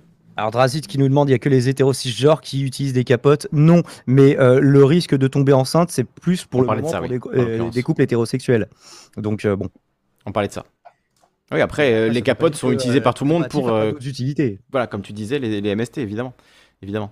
Mais euh, en l'occurrence, dans le couple... Voilà. disait, euh, bah, euh, moi une fois je me suis retrouvé dans le désert australien, vraie histoire, et euh, avec ma meuf, bah, j'avais envie d'une petite, euh, voilà, petite sodomie, et on n'avait pas de lubrifiant, mais les capotes sont déjà lubrifiées, donc ça peut aussi avoir cet usage-là, sachez-le. Ouais. hein. Après, c'est Merci de ne pas démonétiser la rediff cause de hein. ce que je viens de dire. C'est lubrifié vite fait. Euh, Entre deux briques, ça fonctionne bien. Euh, oui, non, mais là, c'est une méthode. euh, on est au-delà de la chirurgie, là, Carbadeus, là. Il y, a- il y a Trader RSA aussi qui nous dit les testicules, ça produit de la testostérone. Faudrait voir si ça fait pas baisser le niveau de testo. Attention, hein. Trader RSA qui Ce- tient à son niveau serait testo le plus de élevé possible. à mesurer, hein, de toute façon, à mon avis. hein, mais... Tu te feras des injections après, c'est pas grave.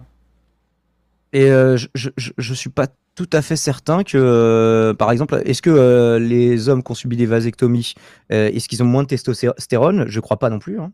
Donc là, j'ai dit je ne crois pas non plus. Pas je suis certain, ce serait quelque chose à vérifier. Mais bon, bref, encore un petit peu de patience et vous pourrez bientôt tirer à blanc grâce à des trucs supersoniques, ultrasoniques que j'ai. enfin bref, Et vous mettez aussi une solution. dans un supersonique. On nous dit solution 100% efficace si un des conjoints est stérile. Là, c'est sûr qu'il n'y a plus de problème. Euh, bah, Ça peut être une bénédiction aussi. hein. euh, voilà. Si tu veux avoir des voilà. enfants, c'est terrible. C'est vraiment, ça doit être absolument terrible. Mais si tu veux pas avoir d'enfants, tu peux être en mode yes, c'est cool. Cette, cette question-là est réglée. Yes, yes. Et donc, on avait comme autre sujet geek euh, que je vous propose pour finir ce couvre-feu, cette revue de presse de gauche décomplexée, euh, le joueur du grenier euh, qui nous fait un donation goal pour le Z-Event, d'où ton titre, euh, Lisandre. Oui, c'est pour ça que le vidéaste promet de révéler où se trouve le gros JDG. Les internautes sont en folie parce que c'est un mème depuis un petit moment. Là, on voit justement une photo euh, avant-après avec euh, la chemise qui est un peu délavée par contre entre temps. Je sais pas si c'est la même chemise. Je crois qu'il en a toute une série, mais euh, mais en fait c'est devenu un mème de. En fait, il a tellement maigri que les gens par dérision pour rigoler disent ouais mais il est passé où l'acteur qui faisait le JDG avant Euh, maintenant ils l'ont changé pour un JDG maigre mais euh, en occultant évidemment toutes les années en- de transition où il a maigri petit à petit ça s'est pas fait en une vidéo et donc Ça- pour le ça s'est fait quand même un petit peu Il a fait quand même relativement le rapidement. hein. de, de Twitch euh, organisé par Zerator oui assez Il a, rapidement il a non, maigri en en, fait- en, je sais pas, peut-être un an, quoi. ouais mais un an où ils ont fait des vidéos pendant cette année là donc euh, Ouais, bien sûr. Oui, on l'a vu. Enfin, les gens qui ont suivi, on l'a vu. Mais le, c'est vrai que dans le lore, tu peux dire oui, c'est vrai que regardez, au début, il est gros, et maintenant il est maigre. Forcément, à un moment, il y a eu un truc bizarre. Tu vois, c'est sur ça que se basait cette, cette idée-là, parce que ça s'est fait quand même. Il y a eu une déterre à un moment de la part de du JDG, enfin de Fred. euh, il s'est vraiment déterre, et je me souviens que très rapidement, on s'est dit waouh, il a maigri, c'est fou. Et oui, évidemment, si tu regardes la période et la transition, mais tu vois ce que je veux dire, ça s'est fait Hmm. tellement Il vite fait une, que bon, une vidéo voilà. interview où il ne parle que de ça pendant 45 minutes. Ouais, Euh, je l'ai regardé, Une ouais, chaîne ouais. qui ne parle qui ne parle que de sport, de perte de poids, de et euh, où pour Très intéressant. le joueur du grenier ne parlait que de ça. Et il l'a fait euh, pour sa femme qui ne lui a rien demandé, mais en fait euh, il s'est dit euh, bah non, bah, j'ai envie qu'elle ait un mari bien gaulé, donc euh, même si euh, elle m'a rien demandé, bah, j'ai envie de le faire pour elle. Mm. Et donc ça a été sa motivation où il a fait beaucoup de vélo et mangé surtout des compotes de pommes et, et certains aliments qui sont plus ou moins définitivement ba- bannis pour le JDG. Mm. Donc, bah, et courage à lui parce que du coup, c'est quelque chose. Moi, j'en sais- quelque chose parce que j'ai perdu du poids de façon spectaculaire plusieurs fois dans ma vie. Et là, il serait temps que je le refasse. Euh, et, euh, et justement, c'est quelque chose que tu dois entretenir hein, parce que moi, j'ai pesé euh, 56 kilos à l'âge adulte. Je suis même tombé à 54 une fois. Voilà. Et euh, maigre que moi, là. pour reprendre plusieurs dizaines de kilos derrière. Mais euh, alors que pendant des années, j'étais mince et musclé. Donc, euh, en fait, c'est un truc. euh, c'est c'est pas perdre du poids et après c'est bon, j'ai perdu du poids, je peux recommencer à manger normalement. Non, c'est en fait ce, ce, ce régime, en fait, il est à garder plus ou moins à vie. et donc c'est pas forcément très facile. Et donc voilà, euh, pour le Z-Event, je disais, c'était le Téléthon organisé par Adrien Nougaret alias Zerator, d'où le Z de cet event. C'est un peu le Téléthon du coup d'internet et de Twitch et avec des résultats assez remarquables, plusieurs millions qui, ont été pris. Bon là, euh, je vous avoue, là ça va être compliqué à atteindre euh, ce donation goal. Alors il y y a plusieurs trucs drôles, donc on va le dire ensemble. Pour 100 balles, je fais le stream uniquement avec un logiciel de synthèse vocale. À 1000 balles, j'arrête parce que c'est super chiant comme idée. Et euh, oui, ce sera super chiant autant pour lui que pour, euh, que pour les gens qui regarderont. Euh, 5K tier liste très sérieuse des paradis fiscaux. Je pense que ça va parler des youtubeurs et de Malte notamment, même si les paradis fiscaux ne se résument pas à Malte, mais en ce moment c'est un petit peu dans l'air du temps. Et euh, 10K, on a, on regarde ensemble un Din- Dingo Pictures au secours. Alors je ne connais pas Dingo Pictures, mais euh, il faudra peut-être me faire un rappel des faits. Mais visiblement, ça n'a pas l'air d'enchanter Fred Molas. 20K cours de dessin à Mintos, 30K Super Seducer, série qui a très très bien marché sur Bazar du Grenier avec Gilles, qui est une streameuse qui participe souvent aux Z-Events. Je ne sais pas exactement trop ce qu'elle fait parce que je ne la suis pas, mais en tout cas, je sais qu'elle y a déjà participé plusieurs fois. 40K, je fais une soirée once en ne faisant que complimer, en, complimenter Angle Droit, euh, qui est une youtubeuse qui parle de droit. Euh, je ne sais pas si elle est juriste ou avocate à la base, mais c'est peut-être le cas. Euh, c'est de l'économie, je crois, plutôt 911, angle droit. Comment? C'est de l'économie, me semble, angle droit. Ah ouais? Ah oui, il me semblait me que semble. c'était juridique. Je sais pas. Justement, le droit vient de, du côté Ah légal. Droit. Ah, je confonds peut-être avec une autre Enfin, chaîne. c'est ce qui me semblait. Et donc, Dites-nous dans le chat, vous savez, vous. complimenter toute la soirée pour ses actions. Et oui, on a besoin d'une info de chat. Euh, 50K Flight Simulator sans tuto, sachant que voilà, c'est un vrai simulateur et donc sans tuto, c'est injouable. Et même avec tuto, bah, ça, il faut beaucoup d'investissement. Euh, 60K, j'investis. Et D'ailleurs, le dernier Flight Simulator, fait par un studio bordelais, Asobo, qui a fait aussi A Plague Tale. Euh, 60K, j'investis en bourse dans Infogrames Atari, sachant que Infogrames, c'est un peu une figure maléfique dans le lore du JDG et un peu en vrai aussi, il faut, le dire, faut dire ce qu'il y a. Euh, D'ailleurs, euh, je crois que le, PDG d'Infogrames maintenant euh, fait de la politique et il est député de droite, euh, les Républicains, il me semble, Bruno Bonnel, je crois. 70K, je fais manger aux autres streamers mes délicieux bâtonnets de Colin en Captain Igloo. Et oui, parce que ça, c'est euh, une vanne qui est revenue plusieurs fois, enfin au moins deux fois, je crois, dans au moins deux JDG. 80K, jeu en vrac Minecraft, c'est vrai, c'est étonnant qu'il ait jamais fait Minecraft dans ses jeux en vrac.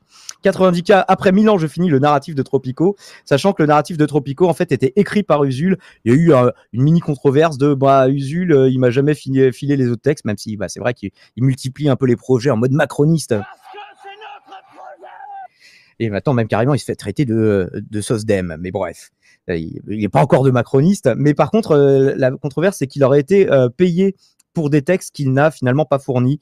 Enfin, il avait, il avait balancé ça entre deux. Vous pourrez retrouver la citation euh, qui a été clippée. Euh, mais euh, tout va bien entre, entre les deux youtubeurs, hein, ne vous inquiétez pas. Euh, 100K sparring lutte pour, contre un enfant de moins de 10 ans. Quoi? Je, comprends pas très sûr du concept. Mais alors, sparring, c'est-à-dire que il va juste encaisser les coups, euh, enfin, et les prises d'un enfant de moins de 10 ans. Quand tu es sparring partner, tu ne donnes pas de coups, tu vois. Donc, j'imagine que c'est ça. 120K, Didadou, la musique officielle. Putain, je me souvenais plus de ce truc-là, du coup, je l'ai tapé. Ne le faites pas. Mais bon, ils vont en faire un clip officiel, j'imagine. 150K, ça c'est plutôt pas mal. On essaye d'organiser un event IRL Télévisator 3 jeu avec plusieurs streamers, concours sur des très vieux jeux, très durs. Et on demande à Cyril Drevet de co-présenter, sachant que Cyril Drevet était dans le télévisateur original, il me semble. À 1 million, tiers liste des religions, ça, ça promet d'être euh, plutôt touchy, mais euh, surtout avec le JDG qui euh, euh, aime bien se lâcher. Et euh, à 10 millions, je vous dis, où est le gros JDG Alors j'imagine que c'est 10 millions pour l'ensemble de l'event, pas 10 millions juste recueillis par le JDG. hein. Mais euh, Non, je crois que 10 c'est juste lui. un Hein. score. Ah ouais Je crois que c'est juste pour lui, ouais. Ou alors c'est, euh, ou alors c'est, un- il y a un seul compteur pour tous les 20 et ils vont se baser tous là-dessus? Bah moi je l'aurais compris plutôt comme ça. Ok. Bah alors ça, tout le monde va faire ces trucs à un million, non parce que bah alors ils vont tous faire le truc à un million. C'est sûr qu'à un million ils vont, ils vont y arriver, je pense. Et à 10 millions, par contre, euh, 10 je sais millions, pas ouais, com- ouais. combien c'était le dernier Z-Event Je crois qu'ils avaient pris 3 millions ou quelque chose comme ça. Il me semble. Euh, Z-Event 2020, on va vérifier en live. 10 euh, millions juste pour lui, c'est basé sur ses donations personnelles. Ah ouais? Ah ouais, d'accord. Donc Bah, Ça va être que- chaud. Hein. On ne saura pas où est le vrai JDG. Euh, Malheureusement. Euh, chiffre et cagnotte de la précédente édition. Euh, ok. Et c'était, c'était combien? 54 streamers, 2 500 000 visiteurs, 345 000 dons. la cagnotte 5 724 377 euros. Et donc c'était l'Institut Pasteur qui avait recueilli ça. Et euh, je crois qu'ils avaient été félicités non seulement par l'Institut Pasteur qui avait fait une vidéo spéciale pour eux, je crois, de remerciements, et, euh, et Macron himself qui est toujours qui, est toujours dans les bons coups de comment gratter de la popularité sans rien faire moi-même, qui avait fait, qui avait aussi remercié officiellement euh, Zerator pour avoir fait euh, cette collecte, cette collecte qui vient aussi efficace que le vrai Téléthon, hein, j'ai l'impression. Encore que, je crois que j'avais vérifié que c'était beaucoup plus. D'ailleurs, Zerator. Nous dit euh, Greg, euh, salut à toi. C'est lui qui avait dit que le pouvoir d'achat ne devait pas être la priorité des gens, car il existe des choses plus importantes dans la vie. J'avais raté cette déclaration. Bah, tu me diras, euh, ah ouais, LREM, ouais, ça, ça fait bien LREM, mais il me semblait qu'il était les Républicains avant. Il y a beaucoup de gens qui sont passés des Républicains à l'REM, ceci dit, donc. euh, On nous dit, est-ce que, est que Zerator n'est pas à Malte lui aussi? Ben non, justement, euh, Zerator, euh, c'est quelqu'un qui a plutôt dit, après avec des pincettes, parce que voilà, il veut pas trop se mouiller, blablabli. Montpellier, en plus. Hein. Mais voilà, ça, il vit à Montpellier, il est à Montpellier, il est dans la scène, il, a est montré streamer sa de Montpellier. il me semble. Voilà, non, Zerator, il paie ses impôts en France, il fait tout. euh. Bah, en fait, si- je pense que justement, s'il était à Malte, il aurait pas le aussi le, tu vois, le- la légitimité finalement pour organiser ça, voilà, euh, le soutien, ouais. etc. Justement, lui, il a ce côté un peu comme euh, Laurent Ruquier, quoi. Genre non, moi j'aime payer mes impôts, euh.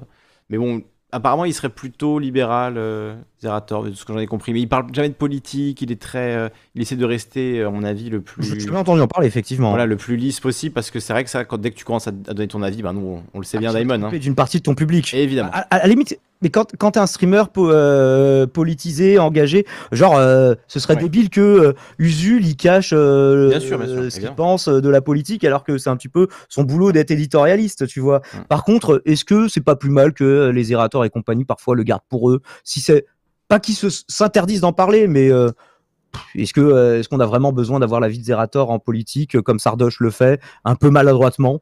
Ouais, c'est vrai que Sardoche, ça- ça lui a jamais porté bonheur de, de donner son avis euh, candidement comme ça sur, euh, sur la politique. Bon, il nous reste 10 minutes pile. Moi, il faut vraiment que j'y aille après parce que, encore une fois, je suis en plein déménagement. Est-ce que tu avais un dernier sujet? Eh c'est- Non, je n'ai pas de dernier sujet, mais on va ouvrir l'antenne du coup pour les 10 minutes qui nous restent, puisque Exactement. le couvre-feu, c'est aussi une émission de radio libre avec un temps d'antenne un peu plus court. Donc foncez, allez-y, foncez dedans. Et merci d'avoir suivi cette rediff YouTube. Ciao, ciao. Abonnez-vous, likez, partagez, commentez. Faites des dons et abonnez-vous à la chaîne de Lisandre. Juste ici, je vais le répéter à chaque fois du coup maintenant. Vous pouvez cliquer sur lui. Et du coup, est-ce que j'ai toujours en copier-coller le lien du Discord? Non. Je vais vous le remettre ainsi que le lien pour, faire des- dons. Et oui, je viens de répéter à chaque euh, fin de chronique, faites des dons, mais ça vous concerne aussi si vous le souhaitez, évidemment. Ça ne revêt pas d'obligation de quelque nature que ce soit. 78%, ce qui veut dire que 22, pour- 22 femmes sur 100 dont le partenaire pratique le retrait seront enceintes en l'espace d'une année. Ah oui, pas une grande efficacité, quoi. Est-ce qu'on a du monde au standard? On a du monde au standard, on a Caleco, euh. Il change de nom. Euh, Ah, Il y en a un pas a mal. Euh, c'est Calergui et on a l'ours aussi. Vision. Si vous voulez vous foutre de ma gueule. Voilà, je vous le donne. Je vous le donne, c'est cadeau. Allez-y. J'ai pas compris. Tu le- connais le plan Calergui C'est le plan pour unifier l'Europe euh, par les Américains. C'est genre bah, une théorie. euh, un peu qui va avec les Bilderberg, etc. Bon, le Bilderberg, c'est pas une théorie, ça existe vraiment. Euh, mais voilà, le plan Kalergi, c'est le truc qui revient souvent. Donc voilà, appelez-moi comme ça. C'est, je me disais ça tout à l'heure, genre ce serait un bon, une bonne façon pour un complotiste euh, vénère de, tu vois, se foutre de ma gueule, quoi. Donc je vous le donne, voilà, c'est cadeau. Je vous donne les armes pour vous foutre de ma gueule. Vous voyez comme je suis généreux? Quelle gentillesse. Eh bien, Et moi, qu'est-ce Écoutons. qu'on qu'est-ce qu'on m'a fait? Le truc le plus inventif qu'on m'ait fait, c'est Daimon, les gros nicks de YouTube. Bon. C'était pas ouf, mais t'as t'as vu ta souris? Ah si, il a rigolé Il a rigolé, il a rigolé, je t'ai vu. ouais, pas mal, ça va, ça va, ça va. Ça va. Oh non, il faut que je remette le Je suis Discord. Tout- déçu par ton tout comportement. se bat en couille. Non, mais c'est, l'imagination qui me fait rire, évidemment. C'est la créativité. Colecovision, est-ce que tu nous entends? Je vois que tu as démuté Oui, ton moi, je micro. vous entends, moi. Nickel. J'ai décidé de troller Monsieur euh, N. Kali Ah, non. euh, dans ta chaîne et puis. Bien sûr. troller, Ah, c'est euh, Monsieur N. Bah oui, évidemment. Évidemment. Retour de ton live, amigo, par contre, parce qu'on entend euh, ma voix en double. Ah, pardon. Ah. Deux secondes. Non. Allô Oui, on entend bien le, le retour. Honteux, Là, on l'entend plus, Je sais pas pourquoi je vous entends en double. Bah, si tu nous entends en double, c'est que tu n'as pas coupé ton retour. Voilà, normalement ça doit être bon, j'ai tout enlevé. Bah, nous, on ne l'entend plus, donc normalement, euh, c'est cool. Là, il est content. Tout ça, tout ça. Alors, il y a J'aime les fruits qui met un commentaire qui me fait plaisir. Il dit En gros, Kali nous fait des lives gratos ultra bons pour s'instruire et gagner et gagne que dalle. Et Zerator, c'est du cirque en jeu vidéo, il gagne des millions. Alors je sais pas s'il gagne des millions. millions, c'est pas pour lui. hein. Parce que Bah, les millions après, du Z-Event, c'est pas pour lui, ouais, voilà. C'est les millions du Z-Event, c'est pour des organisations, etc. Mais après, oui, évidemment qu'il gagne très très bien sa vie. Et bien, si vous voulez que je gagne mieux ma vie, faites des dons, parce que moi, je ne vis que de ça. Il n'y a pas de publicité, il n'y a pas de. Voilà, je vis des abonnements, des dons, euh, et de votre générosité, et pas de. voilà, pas de la monétisation YouTube. Donc, euh, vraiment, c'est le seul moyen que je devienne riche, c'est si vous me donnez beaucoup d'argent. Voilà. Comme je le dis souvent, les youtubeurs euh, qui réussissent beaucoup, euh, c'est un peu des escortes de luxe, mais nous, on est des cybermendiants à notre niveau. Donc, Oui. euh, On n'a qu'à faire un mendiant event pendant le Z-Event où les gens pourraient donner de l'argent, mais pour nous, quoi. c'est pour nous, en fait. Où on fait une collecte, ça, genre pour tous les petits youtubeurs qui, euh, qui font du bon contenu, mais qui font zéro vue. vrai. Et Mais ça, ça, ça pourrait être un vrai truc. On, on en parlait la dernière fois. On en parlait la dernière fois, euh, je sais plus avec qui, mais on se disait que ce serait pas mal de faire au final, plutôt que voilà, les gens, ils, ont, ils nous aiment un peu tous bien, mais plutôt que de donner aux différentes personnes individuellement, donc ça représente beaucoup évidemment, parce qu'on est tous euh, au RSA, etc. Donc, euh, enfin, moi, j'aime pas le RSA, mais bon. Mais euh, tu vois, ce, ce côté euh, où il faut donner à plein, plein de gens différents, et donc c'est difficile. Donc, créer une espèce de, de scope, tu vois, ou de, de caisse commune, et on se repartagerait équitablement. euh, comme ça, les gens donneraient à un seul truc, tu vois. Hein? Équitablement ou également? Euh, équitablement également quoi également enfin on divise si on est 3 on divise par 3 si on est 5 on divise par 5 Voilà. voilà, quoi oui parce que quand tu dis, euh, parce que équitable et égal, c'est pas toujours pareil. Par exemple, Oui. euh, le temps d'an- d'antenne, euh, des fois, euh, pour euh, les candidats, c'est proportionnel à leur intention de vote. ouais moi je serais de Alors, sauf pendant la période où c'est l'égalité stricte qui doit être respectée. hein. moi je serais dans l'idée que les gens donnent quand ils ont envie de donner dans cette cagnotte mais après tu peux encore avoir ton propre Tipeee ton propre truc ce serait juste un truc en plus pour les gens qui ont voilà 3 euros à donner ils, tu vois, ils préféraient les donner à une, euh, à une coopérative qui redistribue euh, à plusieurs personnes que de donner à une seule personne. Quoi. Donc je sais pas, je me dis est-ce que c'est une solution qui serait intéressante pour nous ou pas? C'est un peu Une le question, hein, principe, c'est une question. euh, Oui, l'ours. c'est pas un peu le principe de hum, Utip où tu justement tu as, une somme mensuelle et tu répartis un peu à droite à gauche. euh, bon, Sauf que là, c'est toi qui choisis comment tu répartis la somme que tu veux mettre aux Mmh. différents youtubeurs, mais je vois pas trop le rapport avec Utip sur le coup, parce que sur Utip, euh, tu te as des donations individuelles aux streamers et aux youtubeurs que tu veux, tu vois. C'est une Oui, enfin, collectivisation des. Merci, Udgi. Merci beaucoup. C'est de la donation à la carte. Zerator est parmi est dans les mieux rémunérés de Twitch avec parce que maintenant, maintenant, on sait exactement combien gagnent les gens 1 million Ah, avec 440 MV, Sardoche, probablement. 440 000 euros. Bon, 1 million sur combien d'années en fait? Combien d'années de stream? C'est c'est ça aussi. 1 million, c'est beaucoup. 1 million, presque 500 000, c'est énorme. Mais sur combien d'années de stream Sur combien Parce que Zerator, il est là depuis le début, hein, avec les MV et tout. C'est un des tout tout premiers. Et quand il stream au début, mais il n'y avait pas grand monde. hein, je me souviens très bien. Euh, donc euh, sur deux ans, sur deux ans et dix mois, d'accord. C'est pas mal. faut- c'est bien, c'est bien, c'est bien. il se- Faudrait voir combien il se reverse aussi, parce que vu que le, multi- le mec est toujours en train de réinvestir l'argent qu'il engrange dans plein de projets, en mode un peu macroniste, c'est vrai. euh. Et il a toujours, il en a toujours plein, lui, sur le coup. Il en a pas un seul comme Macron. Et alors moi j'ai fait mes comptes récemment aussi parce que je suis une grosse merde en comptabilité et du coup j'ai laissé traîner pendant des années etc. Donc là je viens de quasiment tout remettre à jour etc. Donc je vous montrerai un peu ce que, ce que la chaîne a généré comme dons depuis le début. Euh, voilà, peut-être que vous me ferez plus de dons après. ce sera pas aussi, euh, ce sera pas comme les Twitch Leaks, hein. ce sera les les, sera pas, les mendiants euh, Leaks. le- Ah, les Calilix. La FAQ de psychodélique. Non, non, non. Mais je vous le montrerai. On fera une émission d'ici la fin de Les l'année. mêmes montants. Je pense en décembre, parce que ça fera deux ans pile, et du coup j'aurai deux ans de, recul pour vous montrer l'évolution depuis début 2020, etc. Pour montrer depuis fin 2019 exactement. Les Calilix, voilà, je vous ferai les. Je vais me leaker moi-même, comme ça au moins ce sera transparent. Ne pas confondre chiffre d'affaires et bénéfices. Et d'ailleurs, chiffre d'affaires, affaires, il y a toujours un S. Ouais, ça, je sais pas pourquoi, parce que grammaticalement, ça paraît pas forcément euh, logique. Mais en tout cas, moi, je me souviens qu'en comptabilité, on m'a dit non, non, il faut, on enlève des points pour l'orthographe, donc fais attention. Ah oui? Parce que tes chiffres d'affaires, euh, Bon, qui- c'est plusieurs affaires qui engendrent le chiffre. Donc, Oui, euh, oui, on peut le justifier comme ça, ouais. ça, Mais comme tu dis un chiffre d'affaires, c'est vrai que tu te dis, bah, on va le mettre au singulier, quoi. Ce n'est pas Zerator que Macron a invité. Oui, c'est vrai. C'est, il a, plus- plutôt que d'inviter quelqu'un qui fait des choses bien, il a invité McFly et Carlito, bon, qui font rien de mal, hein, mais qui, bon, globalement. Après, il a peut-être invité Zerator et Zerator a refusé. Hein. À mon avis, il tente. Hein. Ah, peut-être. Ah, c'est ça aussi. Hein. Ah oui, c'est vrai qu'on sait pas euh, ceux qu'il a, il en a peut-être invité d'autres. euh. Bien sûr. On c'est a vu qu'il y a eu euh, notamment euh, Gabriel Attal qui avait euh, aussi euh, Enjoy Phoenix ou je sais plus. Non, qui avait invité Phoenix, Sardoche. Sardoche devait faire cette émission, il a été cancel au dernier moment. hein. Ouais, c'est sur Popcorn, je crois. Non, non, non, non, euh, Popcorn, il l'a fait plusieurs fois. Non, le truc avec Gabriel Attal, le truc de communication du gouvernement. Ils avaient invité Sardoche pour venir parler de, des jeunes, de la politique et tout. Sardoche s'était chauffé, et puis finalement, euh, ils ont annulé au dernier moment. Genre, non, ça fait de Sardoche, on s'est Oh, rendu euh, compte que t'étais trop jeune, tendu, je sais pas quoi. Il ouais, est- bon. Il est pas jeune, ça. Bah, si, il doit avoir 25 ans, je sais pas. Ah, il a encore la vingtaine, tu vois, c'est Ah pas. ouais? Euh, Je pensais pas que le putain. Je pensais pas qu'il Ah non, était non. si jeune. Non, mais il a commencé, il était à la fac, hein, donc euh, c'est pas, euh, c'est pas un dinosaure le gars. hein. Quel âge a Ouais. Sardoche? Euh, bonne question, on pourrait vérifier si ça vous intéresse. Effectivement, moi j'ai été invité par Gabriel Attal, Macron, Zerator Il est né en 80. euh, et Joe Rogan, et j'ai tout refusé parce que la flemme, quoi. Et il a fait des statistiques toute sa vie pendant 4 ans. Sardoche, pas Gabriel Attal. D'accord.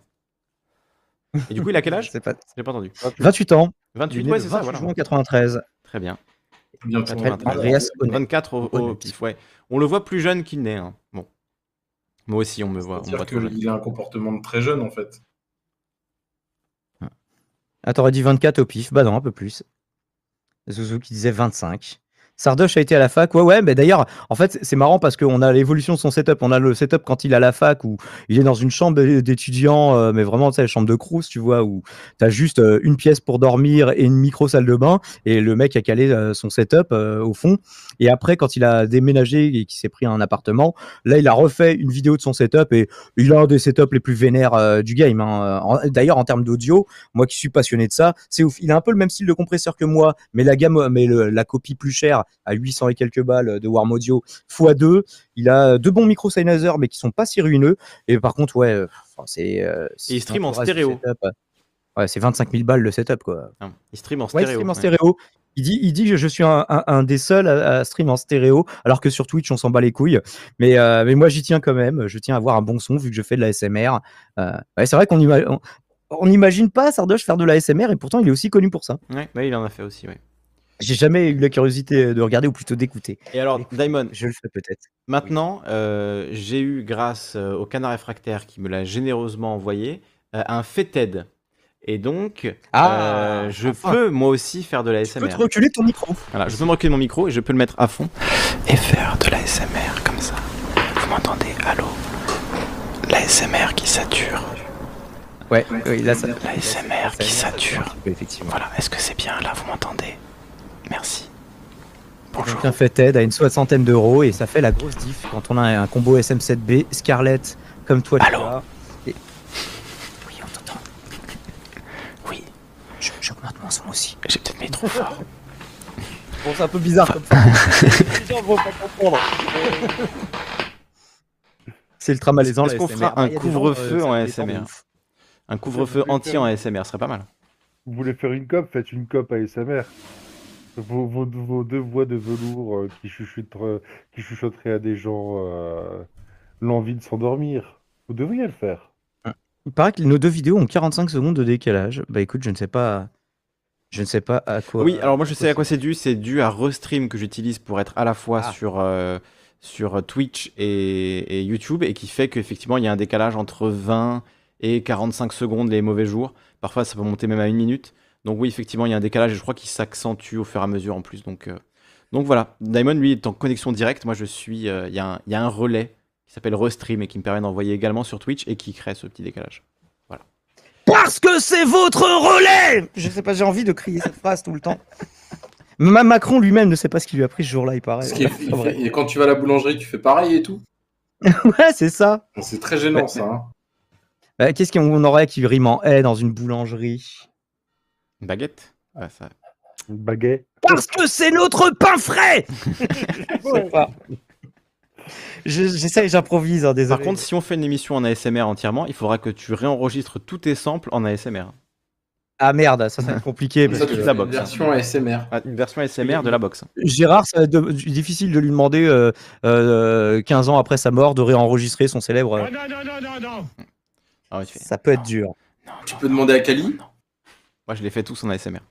Alors, quelqu'un me dit en privé, et on va finir là-dessus, ce sera la conclusion, euh, me dit en privé, mais oui, Sardoche n'est pas fiable, tu ne peux pas inviter Sardoche dans une émission comme ça. Oui, mais justement, c'était l'élément qui m'avait surpris dans le fait qu'ils avaient choisi de l'inviter. Voilà, il aurait été l'élément perturbateur, mais c'est ce qui m'avait surpris, le fait que Gabriel Attal choisisse d'inviter Sardoche, c'est que vraiment ils, en ont, ils ont dû en inviter beaucoup avant lui qui ont dit non pour finir par se dire bon bah Sardoche il a beaucoup de viewers. Est-ce que c'est parce qu'ils s'étaient pas renseignés ou est-ce qu'ils s'étaient renseignés en se disant bah faisons-le quand même et que derrière ils ont euh, ils ont eu euh, plein de, de tweetos qui, qui se sont scandalisés en disant mais d'où vous recevez Sardoche Ouais. qui a déclaré ça ça ça ça Ouais, ça ça, sûr, ça. bien sûr, bien sûr.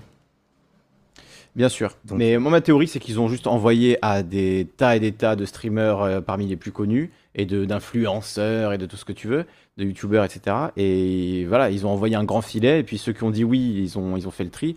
Et ils ont fini par se rendre compte qu'effectivement, euh, Sardoche, ce serait un petit peu, euh, un petit peu trop euh, polémique. Il y a moyen. On Il discutera, Zetzo. Je réponds à Zetzo en... qui me parle en privé, je réponds en public. Mais voilà, on, on discutera ensemble en off. Du coup Bien. alors un petit rappel de fin, tu streams jusqu'à quand? Euh, tu- On sait pas quand est-ce que Alors, tu oui. reprends mais tu streams jusqu'à quand? Je le précise. Alors demain, euh, samedi, dimanche, je pense que je vais pas streamer parce que je vais être concentré sur mon déménagement. Voilà, faut que je fasse tout, etc. Donc euh, je finis tout. Ensuite, j'ai encore euh, mon appartement actuel pendant 5 jours. Et donc pendant ces 5 jours, je vais en profiter pour streamer un max parce que j'ai encore la fibre pendant 5 jours.